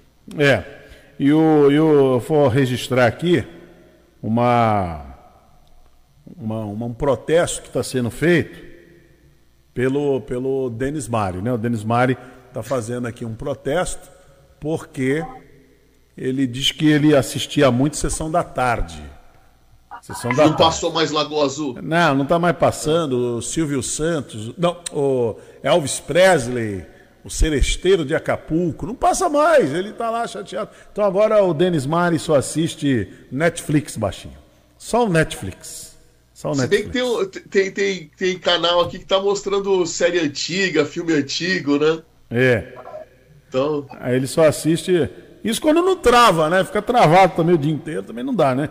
É. Você quer assistir, o canal tá travado lá. Mas também não precisa. Aqui no Facebook eu já vi que tem várias séries antigas. Você pode assistir. E quando eu assisto aqui Tudo do Tempo, Perdidos do Espaço, eu fico vendo aqui a, o, o, o que acontece aqui. Mas muito Isso, bem. isso, isso fez perder um pouco aquela coisa de você tá zapeando, tá lá com o controle tchuk, tchuk, tchuk, e aí, ah, que legal, encontrei. Você agora vê tudo on demand, ah, quero ver, vai lá. Então tira um pouco da surpresa, do elemento surpresa, né? Do. Mas enfim. Muito bem. É a modernidade. Muito bem, professor Luiz Paulo, Marcelo Castilho, nosso convidado já chegou, já está ali, está só observando essa conversa aqui. Ele falou: Ih, será que eu vou, vou ter que falar de televisão? Não tenho tempo para ver televisão. Minha profissão não permite que eu Como perca. não? A cardiologia tem que ter uma televisãozinha Não, ali mas pra, não é pra a ver o- nossa. Não. Ah, mas ô, ô Luiz Paulo, que é isso? Não ver é o coração, pra ver as artérias, tem uma televisão ali. Programa específico. Deixa eu cumprimentar aqui o doutor Lucas Suman. Muito bom dia, doutor Lucas, seja bem-vindo. Bom dia, Hermínio. Bom dia, professor Luiz Paulo, Marcelo, Bom dia. amigos da Rádio Guarujá M. Um prazer mais uma vez estar aqui com vocês. Estava ouvindo atentamente aí o assunto. Realmente, Hermínio, eu tenho tido pouco tempo para assistir televisão, estou um pouco por fora dessas discussões, aí, inclusive da, da seleção brasileira. A gente escuta no meio do plantão a TV ligada, alguma coisa falando, mas detalhes realmente eu não estou por dentro mesmo. É. Eu, eu acho que o doutor Lucas não está perdendo nada dessa Fala lição e nem da TV. tá? Perdendo nada, perdendo nada. É uma confusão tremenda. é uma esquizofrenia ideológica e a gente não está perdendo nada com isso. Não vale a pena a gente perder nosso tempo, precioso tempo, com essas discussões que não levam, e logicamente, dentro de uma bolha, leva a algum lugar, é, retroalimenta ah, aquelas pessoas que vivem daquela bolha. Como acontecia quando o Lula era presidente, durante os oito anos do Lula, principalmente, era aquilo. Tudo que o Lula fazia era lindo, maravilhoso. Né? E ia indo, e acabou. E não adiantava você dar uma notícia, você falar alguma coisa, apontar um erro. Pra... Não, não, tudo era, tudo era, tudo era aceitável né? Tudo era por uma causa maior, por um grande objetivo. Hoje você também. estava sendo preconceituoso porque ele era um operário, É. é, você era um eli- é, de elite, você era um burguês, porque está criticando. Mas, cara, ele fez errado. Não, não tem erro com ele. Não, não tem. Ele Eu sabe que... isso. E hoje é a mesma coisa. Hoje está aí o Bolsonaro, consegue ter uma legião de, de seguidores, acabou. E ele faz, ele tem autor... Eu falei hoje aqui, ele tem autorização dessa turma para não lavar as mãos, não usar máscara, não fazer o distanciamento físico e se aglomerar. Ele tem autorização. Já o João Dória não tem. O João Dória agora pisou na bola, vai lá, vai para um hotel, vai lá tomar sol. Não pode tomar sol. Ali, ele pode tomar em outro lugar. Poderia na casa de um amigo, poderia alugar uma casa.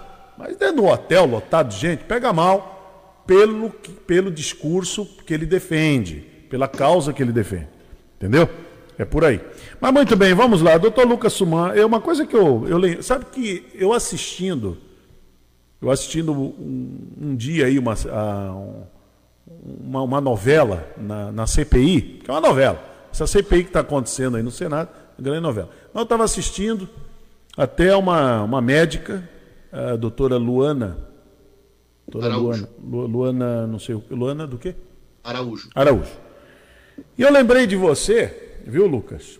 Porque o ano passado, quando começou essa discussão, a primeira vez que eu ouvi falar em hidroxicloroquina foi aqui nesse programa, que o doutor Lucas veio trazer a ideia de que tinha um remédio, que estavam pensando. Mas o Lucas ele falou algo que os médicos conscientes, que não têm ideologia, que não estão eh, contaminados pela ideologia, eles falam. E essa doutora Luana também falou a mesma coisa.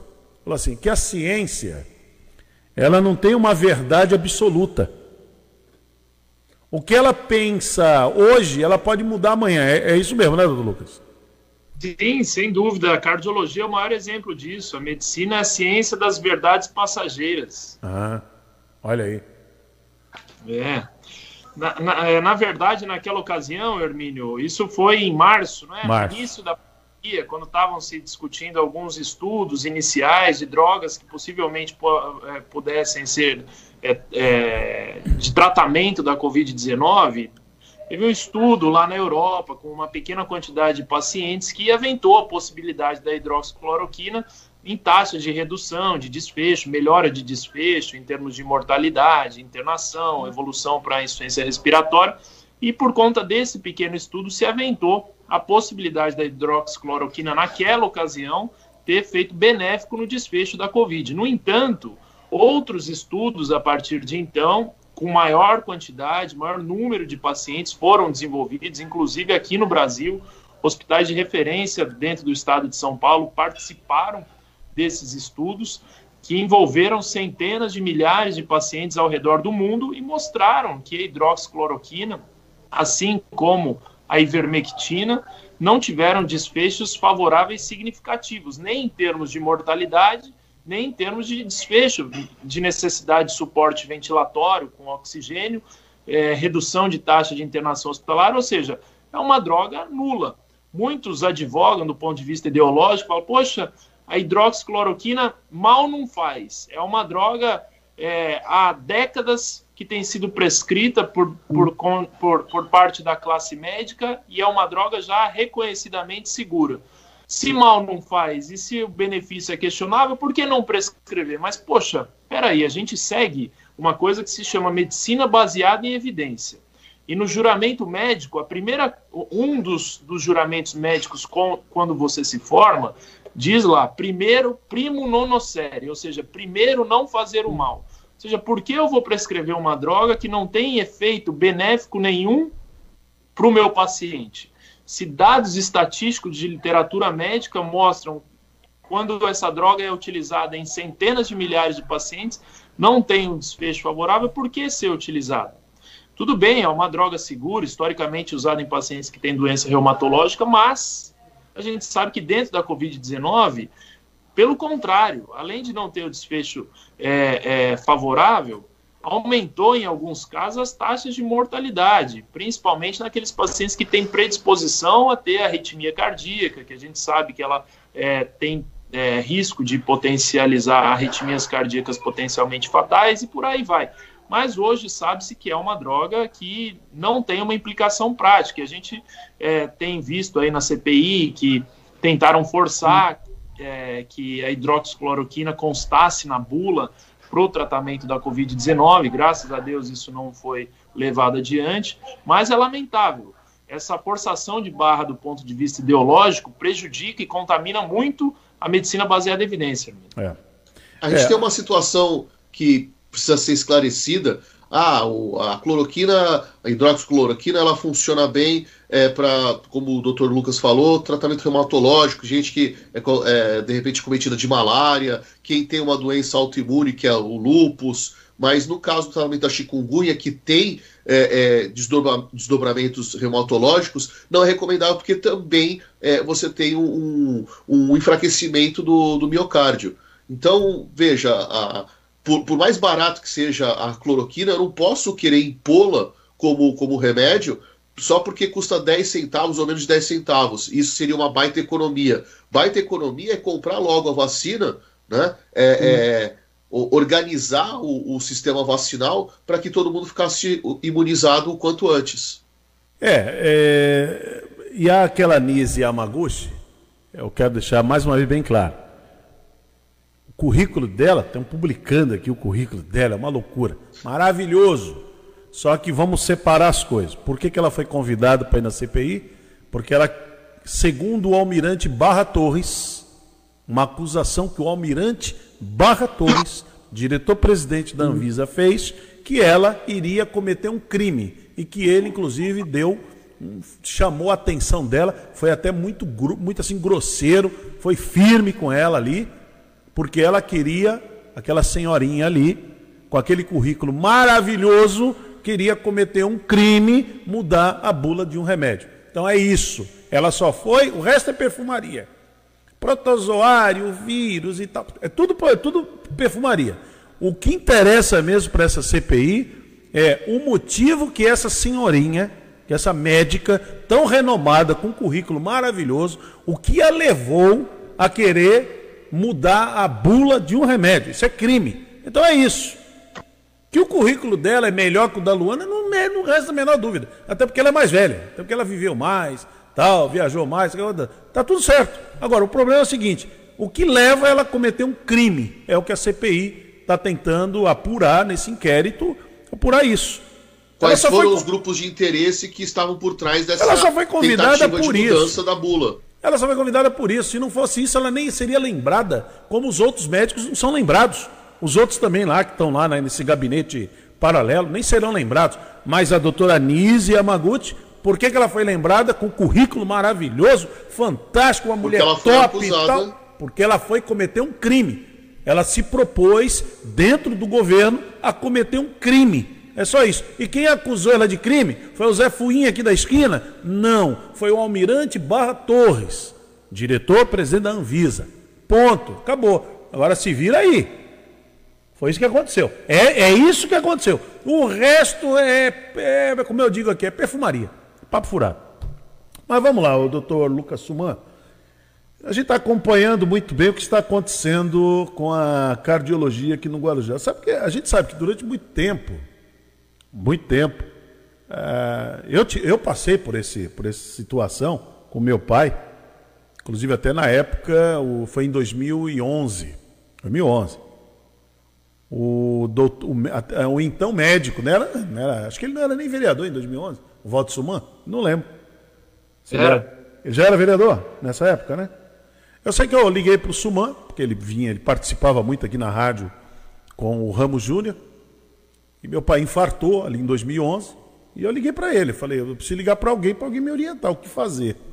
Aí eu liguei e inclusive dei muita sorte que naquele dia ele estava de plantão, lá no Santo Amaro. Aí ele falou, eu vou passar aí para dar uma olhada. Aí ele passou lá, olhou, olhou. Falou, não é minha área. Ele falou, não é minha área.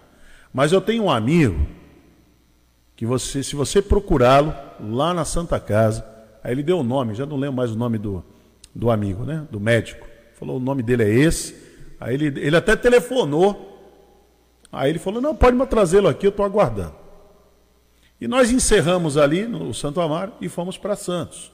E lá em Santos foi exatamente isso, fazer o cateterismo. E Lucas, contar uma coisa aqui. Você sabe que na época, o Denis Maia é testemunha disso.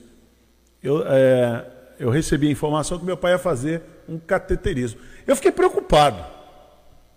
Eu fiquei assustado na época. Eu, a gente estava almoçando, fiquei meio assustado. Aí eu liguei para o Suma de novo, olha, olha como eu sou abusado. Aí eu liguei para o Suma de novo, né? Liguei para o Voto Suma. Aí, doutor Suma, meu pai vai fazer um cateterismo. O que, que é isso aí e tal? Aí o Suma, não, calma. Cateterismo. Aí ele foi e explicou. Ele falou, não é minha área, mas cateterismo é isso, é isso, é isso aqui. Então explicou direitinho. Então, quer dizer, o, o, nós aqui no Guarujá, o Lucas Sumo, o que eu quero, que eu quero, estou é, ilustrando com isso, a minha, o, o, drama que eu vivi, a minha experiência, estou ilustrando com isso. Nós, nós ficávamos muito, muito reféns de ter que sair daqui. Tem que sair. Eu lembro em 2012 que meu pai infartou, o Hermínio falou: olha, o doutor Suman, ele, ele deu toda essa uhum. explicação. Meu pai teve que ir para São Paulo, para o Hospital do Servidor, para fazer o cateterismo. E a gente não tinha essa referência aqui. Então, o fato da gente ter agora em Guarujá é, alguém como você, é, é, que está capacitado junto com um hospital, é, veja, é uma realidade de quase 10 anos atrás para agora, de 9 anos para agora, que mudou muito o perfil da cidade do ponto de vista médico, né? Agora, Lucas, qual é o ganho que se tem em relação a, a essa hemodinâmica que está aqui no Guarujá? Hermínio, passar um, um, uma notícia aqui de primeira mão. Hoje, aliás, hoje não, esta semana nós estamos comple completando 100 procedimentos de cateterismos e angioplastia no Hospital Santo Amaro desde que foi contratualizado com a, a rede pública de saúde. Ou seja, 100 pacientes da rede municipal já passaram pelo nosso serviço, já estão realizando seus tratamentos melhorando qualidade de vida.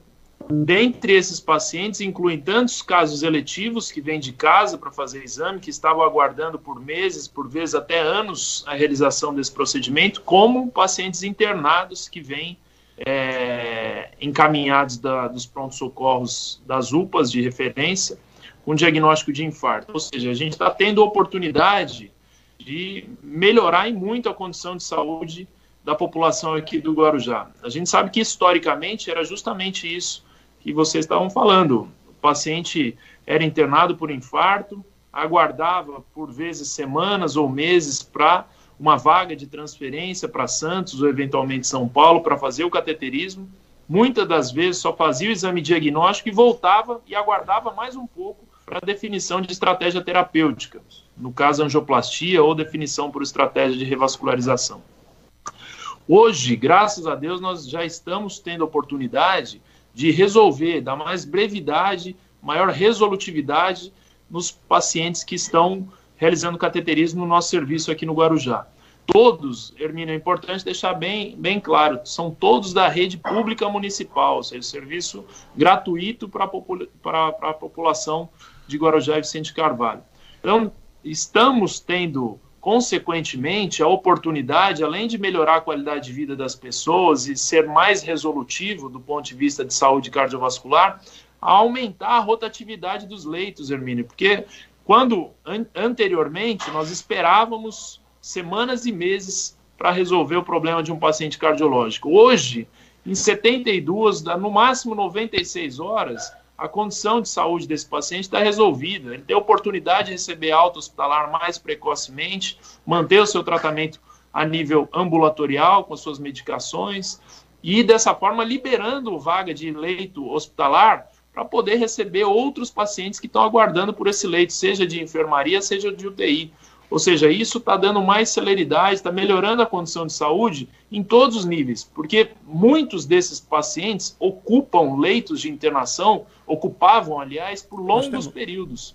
Dessa forma, a gente aumentando a rotatividade desses leitos, estamos dando oportunidade para outras pessoas terem acesso ao serviço de internação hospitalar no Hospital Santo Amaro. Então, é uma conquista histórica para a cidade, sem precedentes. Nós vamos, se Deus quiser, hoje, com muito orgulho, estamos batendo a marca essa semana de 100 procedimentos entre cateterismos e angioplastias. Nosso objetivo, se Deus quiser, é zerar a fila de espera para procedimentos é, é, de cateterismo aqui na cidade e, estatisticamente, em breve, nós vamos mostrar que estamos melhorando, reduzindo taxa de mortalidade por doença cardiovascular, melhorando qualidade de vida das pessoas e reduzindo, melhorando desfecho de internação cardiovascular dentro do Hospital Santo Amaro. Deixa eu te fazer uma, uma pergunta, assim, talvez nossos ouvintes estão nos acompanhando aí pelas, pelas redes sociais, estamos no YouTube, Instagram, Facebook, nos 1550 da Rádio Guarujá e na Guaru TV e pela TV Guarujá ao vivo agora. Qual é a diferença entre, por exemplo, cateterismo e angioplastia. O, o, o, o cateterismo que é, seria um, um procedimento ou é um exame? O que, que seria? É um exame, o cateterismo, Hermínio, é um exame diagnóstico que é através de um procedimento minimamente invasivo. Tá. É um exame diagnóstico como qualquer outro. A gente estuda as artérias do coração através de um catéter que esse catéter é inserido pela artéria do braço ou pela artéria da perna através de anestesia local. Com esse catéter, nós estudamos as artérias coronárias, que são as artérias que irrigam o coração, através da injeção de um contraste. Esse contraste é captado por uma imagem de raio-x, radiação, e é jogado na tela e a gente consegue localizar o ponto de, eventualmente, que tenha a localização de entupimentos das artérias coronárias. A angioplastia já seria o procedimento é, terapêutico, quando a partir do cateterismo a gente consegue fazer a intervenção, quando a gente passa um fiozinho dentro da artéria coronária e consegue realizar a intervenção para desobstruir aquela, aquele segmento da artéria acometida. Quando eu coloco o stent, a popular molinha de metal, uma liga metálica, que esmaga a placa de gordura contra a parede do vaso, dessa forma melhorando o fluxo de sangue naquele segmento do coração. Então, essas são as diferenças. O cateterismo cardíaco é um procedimento diagnóstico e a angioplastia é um procedimento terapêutico. E outra informação importante, eu queria já deixar em paralelo, Hermínio, aqui, completando, estamos completando dentro da nossa instituição a marca de 100 exames sem nenhuma complicação. Repito, nenhuma complicação. É? Cateterismo, a gente cutuca coronária são pacientes potencialmente graves do ponto de vista cardiovascular, que as intercorrências relativamente são frequentes. Graças a Deus, estamos tendo a oportunidade de ter uma estrutura de ponta. Lembrar que a mesma máquina que nós temos dentro do Hospital Santo Amaro é a máquina que existe no INCOR, no Hospital HCOR de São Paulo, em hospitais de referência aqui da cidade de Santos. Então, não perdemos em nada, muito pelo contrário, estamos par a par com outras instituições a nível de qualidade técnica da nossa máquina. E graças a Deus, com isso, tem nos dado a oportunidade de passar pelos primeiros 100 procedimentos, 100 intercorrências, com várias angioplastias com sucesso. Eu me orgulho muito disso, de estar fazendo parte muito bom, desse excelente. serviço, está dando, é, é, encabeçando é, é, serviço como o único médico hemodinamicista da cidade. É. Duas coisas chamam muito a atenção. A primeira é que a gente tem essa situação no SUS, né, Sistema Único de Saúde, então é disponibilizado a, a população. A gente sabe que a maior parte da população da cidade, menos de, de 40 mil pessoas é, dos mais de 300 mil da cidade dispõe de plano de saúde, então isso está é, disponibilizado. É, a maior parte da população, a qualquer cidadão, é maravilhoso. Uh, e a gente tem a, a, a, ideia que já pega. Parece que está tentando é, ser aqui é, é, alguma forma bajular o prefeito, mas não é isso, não, Lucas. Aquela ideia do, da internação domiciliar, né, de você em casa continuar o tratamento, que diminui muito uh, o risco de infecção hospitalar, de outras situações, uh, a gente conseguir pegar no, numa área muito sensível que é o, o, o coração, e, e, a gente sabe que as pessoas uh, ficam com o coração frágil, precisa de um cu cuidado, não pode fazer uma série de coisas. E ficar em casa dá uma tranquilidade para a pessoa, dá uma calma para a pessoa que ela não teria é, no, no, hospital. Então, esses é. dois fatos são realmente notícias muito boas que a gente precisa é, destacar. Né? Ô Lucas, eu, eu tenho um vídeo aqui. Não sei se você vai assistir aí, não sei se você consegue ver para onde você está você tá com a gente via Skype. Quer ver uma coisa? Deixa eu passar o vídeo. Passa o vídeo. Põe as imagens aí do vídeo. Esse é um, é um vídeo que foi feito, doutor Lucas. Se quiser ir comentando, Lucas, caso você estiver aí, olha. Então, a, a sala né, do cateterismo cardíaco, está mostrando lá os equipamentos, equipamentos de, de ponta mesmo. Né? Então o doutor Lucas está apresentando. Ali... Perfeito. Aí eu estou com um paciente dentro, do, do, dentro da máquina, né, deitado na, na, na, maca, onde é realizado o exame de cateterismo, e esse arco é onde é transmitida a imagem de raio-x para a tela. Então, tá. com, com o arco do raio-x, eu eu posiciono em diversas projeções e consigo filmar a, a, o coração em diferentes projeções e essas imagens são transmitidas na tela para mim. Esse é o exame de cateterismo. E ali eu manipulo um catéter que está introduzido no braço do paciente pela artéria radial que fica aqui logo ao lado do, do, do pulso, né? É, e através da aquele catéter onde eu manipulo e consigo cateterizar seletivamente as coronárias. Né? Nós temos duas coronárias, a direita e a esquerda. E através disso a gente consegue fazer o exame é, diagnóstico. É sempre. Então, o, o Lucas. nos dá uma excelente resolutividade das imagens. Né? É. Muito bom. Isso nos dá precisão para é, intervenções. É, posicionar o estente, a localização exata é, em termos de dilatação, para evitar riscos de complicações. Quanto melhor a resolutividade da imagem, melhor a, a, a qualidade final do nosso procedimento, seja por, pela expansão adequada do estente, seja também pela localização adequada da placa. é sempre, ô, ô, Lucas, é sempre feito. É, como é que se decide isso? Se é pelo, pelo, pelo braço, você fez pelo braço, né? A, a indicação médica do momento. Existem algumas indicações que isso já envolve a questão técnica, mas existem algumas indicações precisas. Aqui no nosso serviço, é, a maioria dos casos tem, ser, tem sido feita pela via radial, que é pelo braço. Isso é, melhora um pouco as taxas de recuperação, a recuperação acaba sendo mais rápida.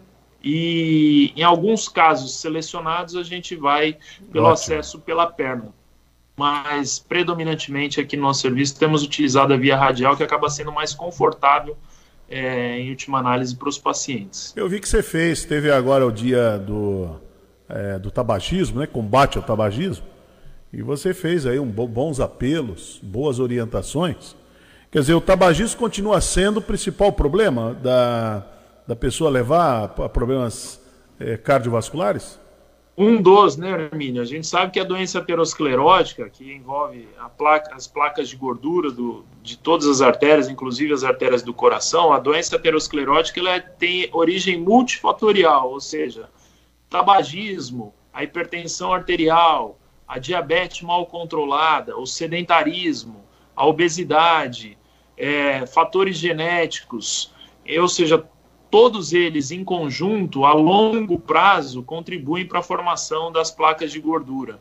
Não é do dia para a noite que nasce essa doença, essa doença é formada ao longo de anos de maus cuidados individuais de saúde. É, é, então, são vários fatores agregados. Se a gente descobrisse a cura, com certeza o ser humano iria viver uns 200 anos, mas a gente sabe que é uma doença que não tem cura, tem seu tratamento, com remédios e pelo cateterismo também é um deles. Muito bom.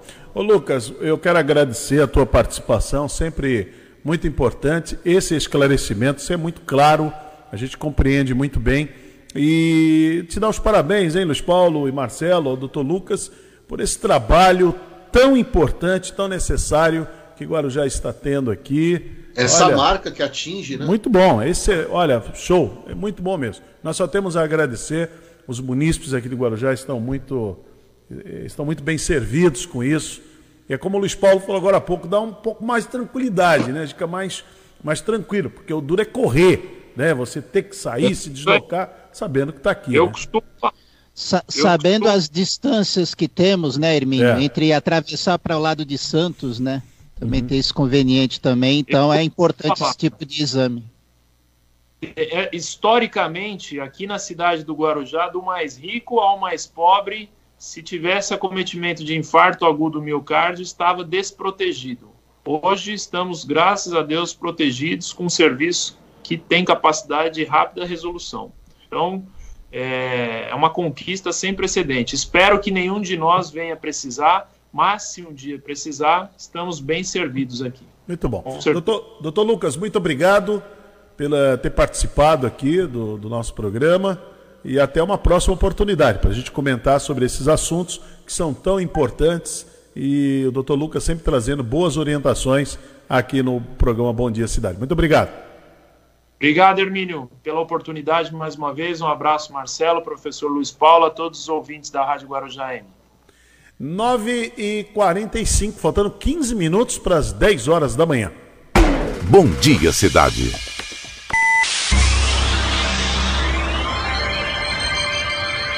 Oferecimento: Móveis e Colchões Fenícia. CRM Centro de Referência Médica de Guarujá.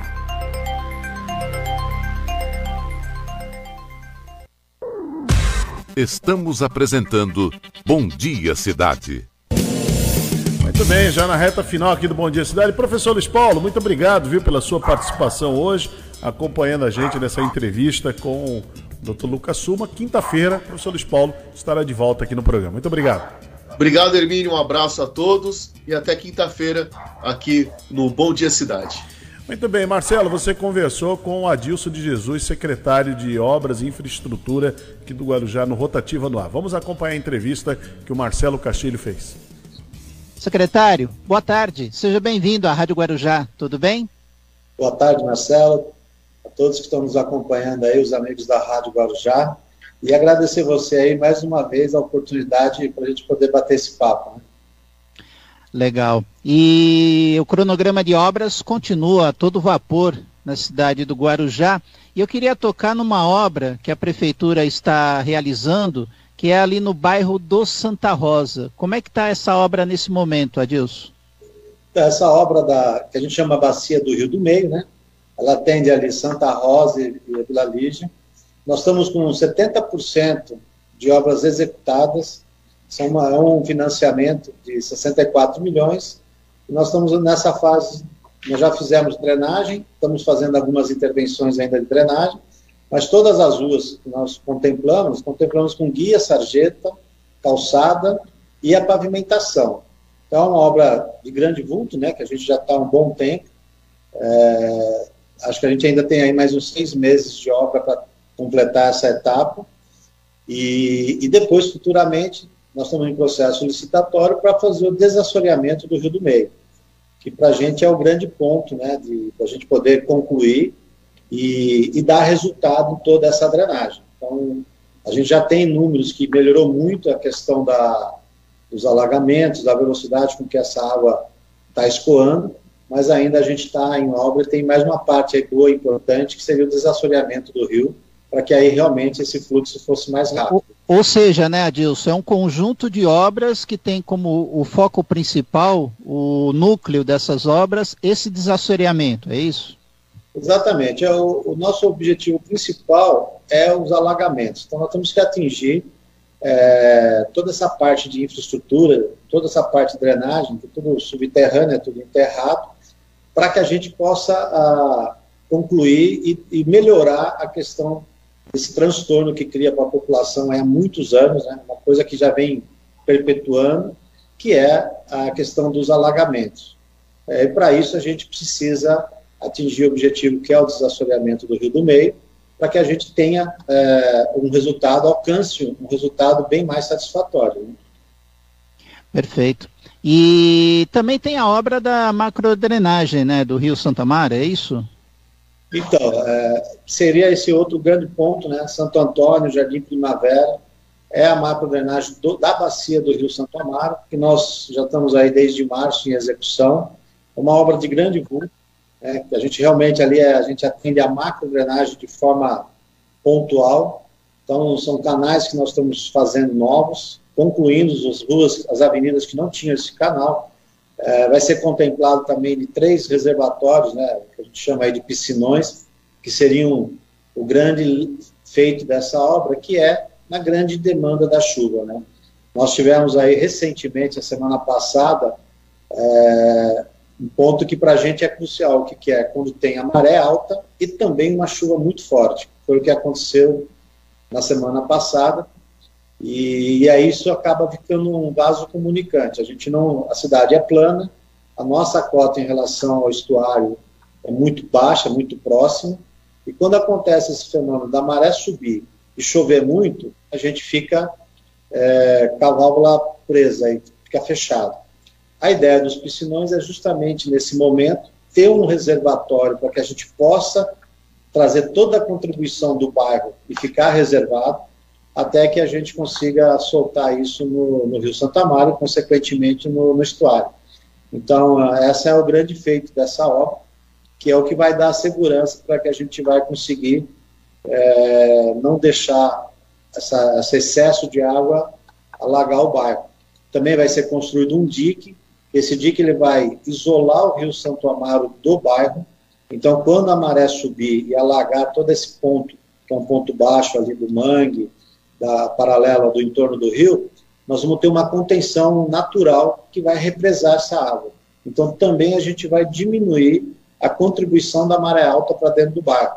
Vai ter uma comporta, né? Então, quando eu estiver jogando a água para o piscinão, eu não estou recebendo a água do Rio Santo Amaro. Então, tudo isso é, é engenharia, tudo isso é sistema que dá essa segurança para a gente poder investir nessa obra e realmente alcançar um resultado positivo. Né?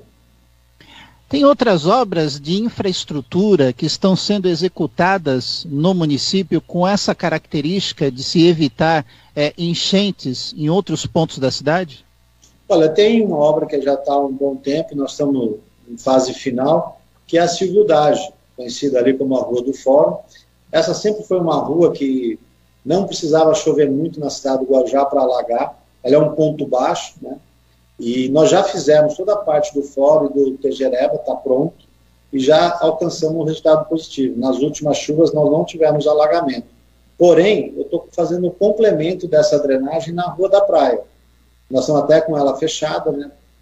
Já um mês fechado, para que eu possa fazer uh, uma drenagem, duas linhas de um metro de diâmetro, para soltar na Praia da Enseada, que aí a gente 100% resolve a questão do alagamento nós vamos conseguir contribuir até Dom Pedro, pegar ali Santa Maria, aquela região que sempre tem um completador na parte de, de inundação, vamos, vamos ter esse apoio para ajudar muito essa saída da atividade. Então é uma rua também que nós fizemos baseado na drenagem e na, nos alagamentos. Então depois ela recebeu toda a parte de guia, sarjeta e pavimentação. Adilson de Jesus, secretário de Infraestrutura e Obras de Guarujá, conosco aqui nos 1550. Você também acompanhando pelo Facebook, Rádio Guarujá AM 1550. Além da infraestrutura, Adilson, também tem as outras obras de zeladoria na cidade, é isso? Você pode destacar alguma? Então, a gente tem várias obras acontecendo na cidade, né? A questão da zeladoria junto com a CIURB, o secretário Alex, tem tido um trabalho grande justamente na questão de limpeza de canais, é, na parte de boca de lobo. Então, é, é, uma, é um trabalho constante. Né? Nós temos aí, tínhamos inclusive drenagens que há muitos anos não recebia essa manutenção. Então, tem tido sim um trabalho grande da parte da zeladoria, que tem contribuído muito para essa questão da chuva, dos alagamentos. Em vários pontos da cidade, vários bairros, houveram essas intervenções e a gente já pôde ter resultado positivo aí.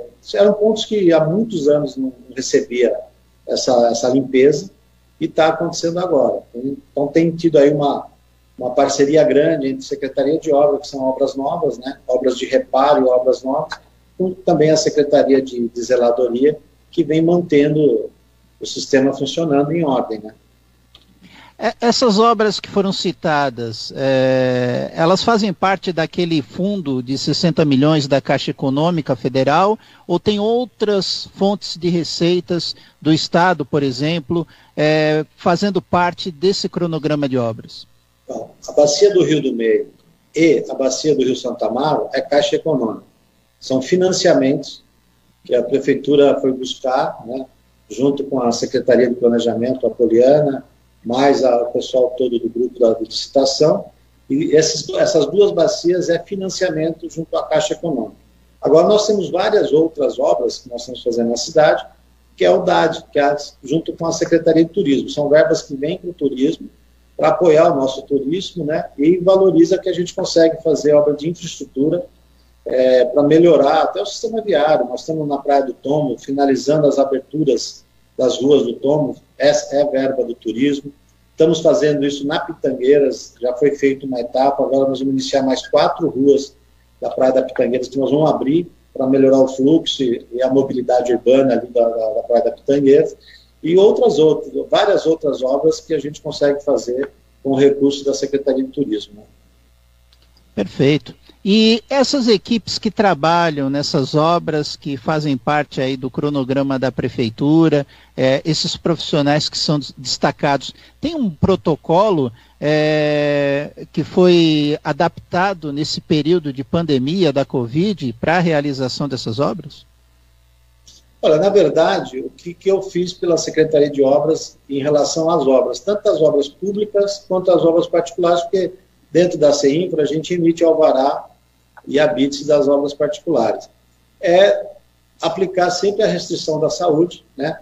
cada vez mais tomando todos os cuidados necessários, com máscara, com equipamentos, com álcool, e evitando aglomeração. Então, tivemos obras que a gente deu continuidade, nós não paramos nenhuma obra na pandemia, mas as que nós demos continuidade, ou com um número reduzido, ou com os cuidados que a gente tem que ter. A obra tem uma, uma facilidade porque é sempre aberta, ela está sempre fora, né? então você consegue é, evitar muita, muita aglomeração. Mas o que a gente pediu junto às empresas e reforçamos isso no dia a dia é justamente é, seguir a risco os protocolos da, da saúde para que a gente não exponha os funcionários e tome todos os cuidados necessários e que a obra possa ser, porque a gente entende que a construção civil é um grande alavancador ela é um gerador de emprego, então faz a economia local virar. Nós temos aí solicitado a todas as empresas que contratem mão de obra local, é, compre material, os insumos na nossa cidade. Então, assim, a gente entende que a construção civil ela traz junto com ela é, uma alavanca forte na economia. E no momento que a gente passou esses dois anos, era, foi de grande importância que a construção civil tomasse os cuidados necessários, mas que desse continuidade nas suas obras. E foi o que aconteceu na nossa cidade. Né? A gente tem aí, eu estou praticando 64 convênios, né? e estamos com 40 em execução, e a cada dia nós estamos listando obras novas, tanto na parte da educação, quanto na parte da saúde, na parte do turismo, além da, da obra de infraestrutura, que é a parte de, de pavimentação e de sistema viário. Então, estamos com bastante coisa na cidade do Guarujá, é, aquela, aquele convênio que eu tinha das 107 vias de pavimentação, nós também estamos já com 80% pronto. Nós atingimos Paicará, Maré Mansa, Enseada, Jardim dos Pássaros, Vicente Carvalho, Prainha, Cachoeira, Favela do Caixão. Então, assim, a gente acabou é, fazendo muita coisa que estamos fazendo. Então, a cidade ela está realmente, como a gente fala, aí, como um canteiro de obra constante aqui. Sem dúvida. Adilson, quero agradecer sua participação aqui na programação da Rádio Guarujá e, claro, deixar o espaço final para que você deixe uma última mensagem. Fique à vontade. A minha última mensagem é comentar sobre o Mirante da Galetas, que foi aberto ao público, sucesso total, é, inúmeras pessoas visitando, campanha da alimentação junto ao Fundo Social, junto com a Secretaria de Turismo, e essa é a minha mensagem que eu deixo, né? Que é uma coisa que a gente está lá, está mostrando, um lugar maravilhoso, uma natureza impecável e esse é o resultado do esforço deste governo, esse é o resultado das metas que o prefeito Walter Suma coloca para a gente no dia a dia, e a gente, com a nossa participação, atendendo sempre ao desejo do governo e fazendo com que a população, a cada dia, seja contemplada com um benefício. Adilson, mais uma vez, muito obrigado por atender o nosso convite. Obrigado a vocês todos da rádio. Estamos encerrando a edição desta terça-feira aqui no Bom Dia Cidade, programa que volta amanhã, a partir das 8 da manhã. A TV Guarujá e a Guaru TV seguem agora com sua programação normal. Mais notícias aqui na Rádio Guarujá. Você confere ao meio-dia no Rotativa no Ar. E lembrando, hoje, a partir das 15 horas, tem a transmissão ao vivo, na íntegra, da sessão ordinária da Câmara Municipal de Guarujá. E agora aqui nos 1550, você fica com Renato Costa e o Show da Manhã. Bom dia a todos. Jornalismo responsável com credibilidade, levando até você a informação.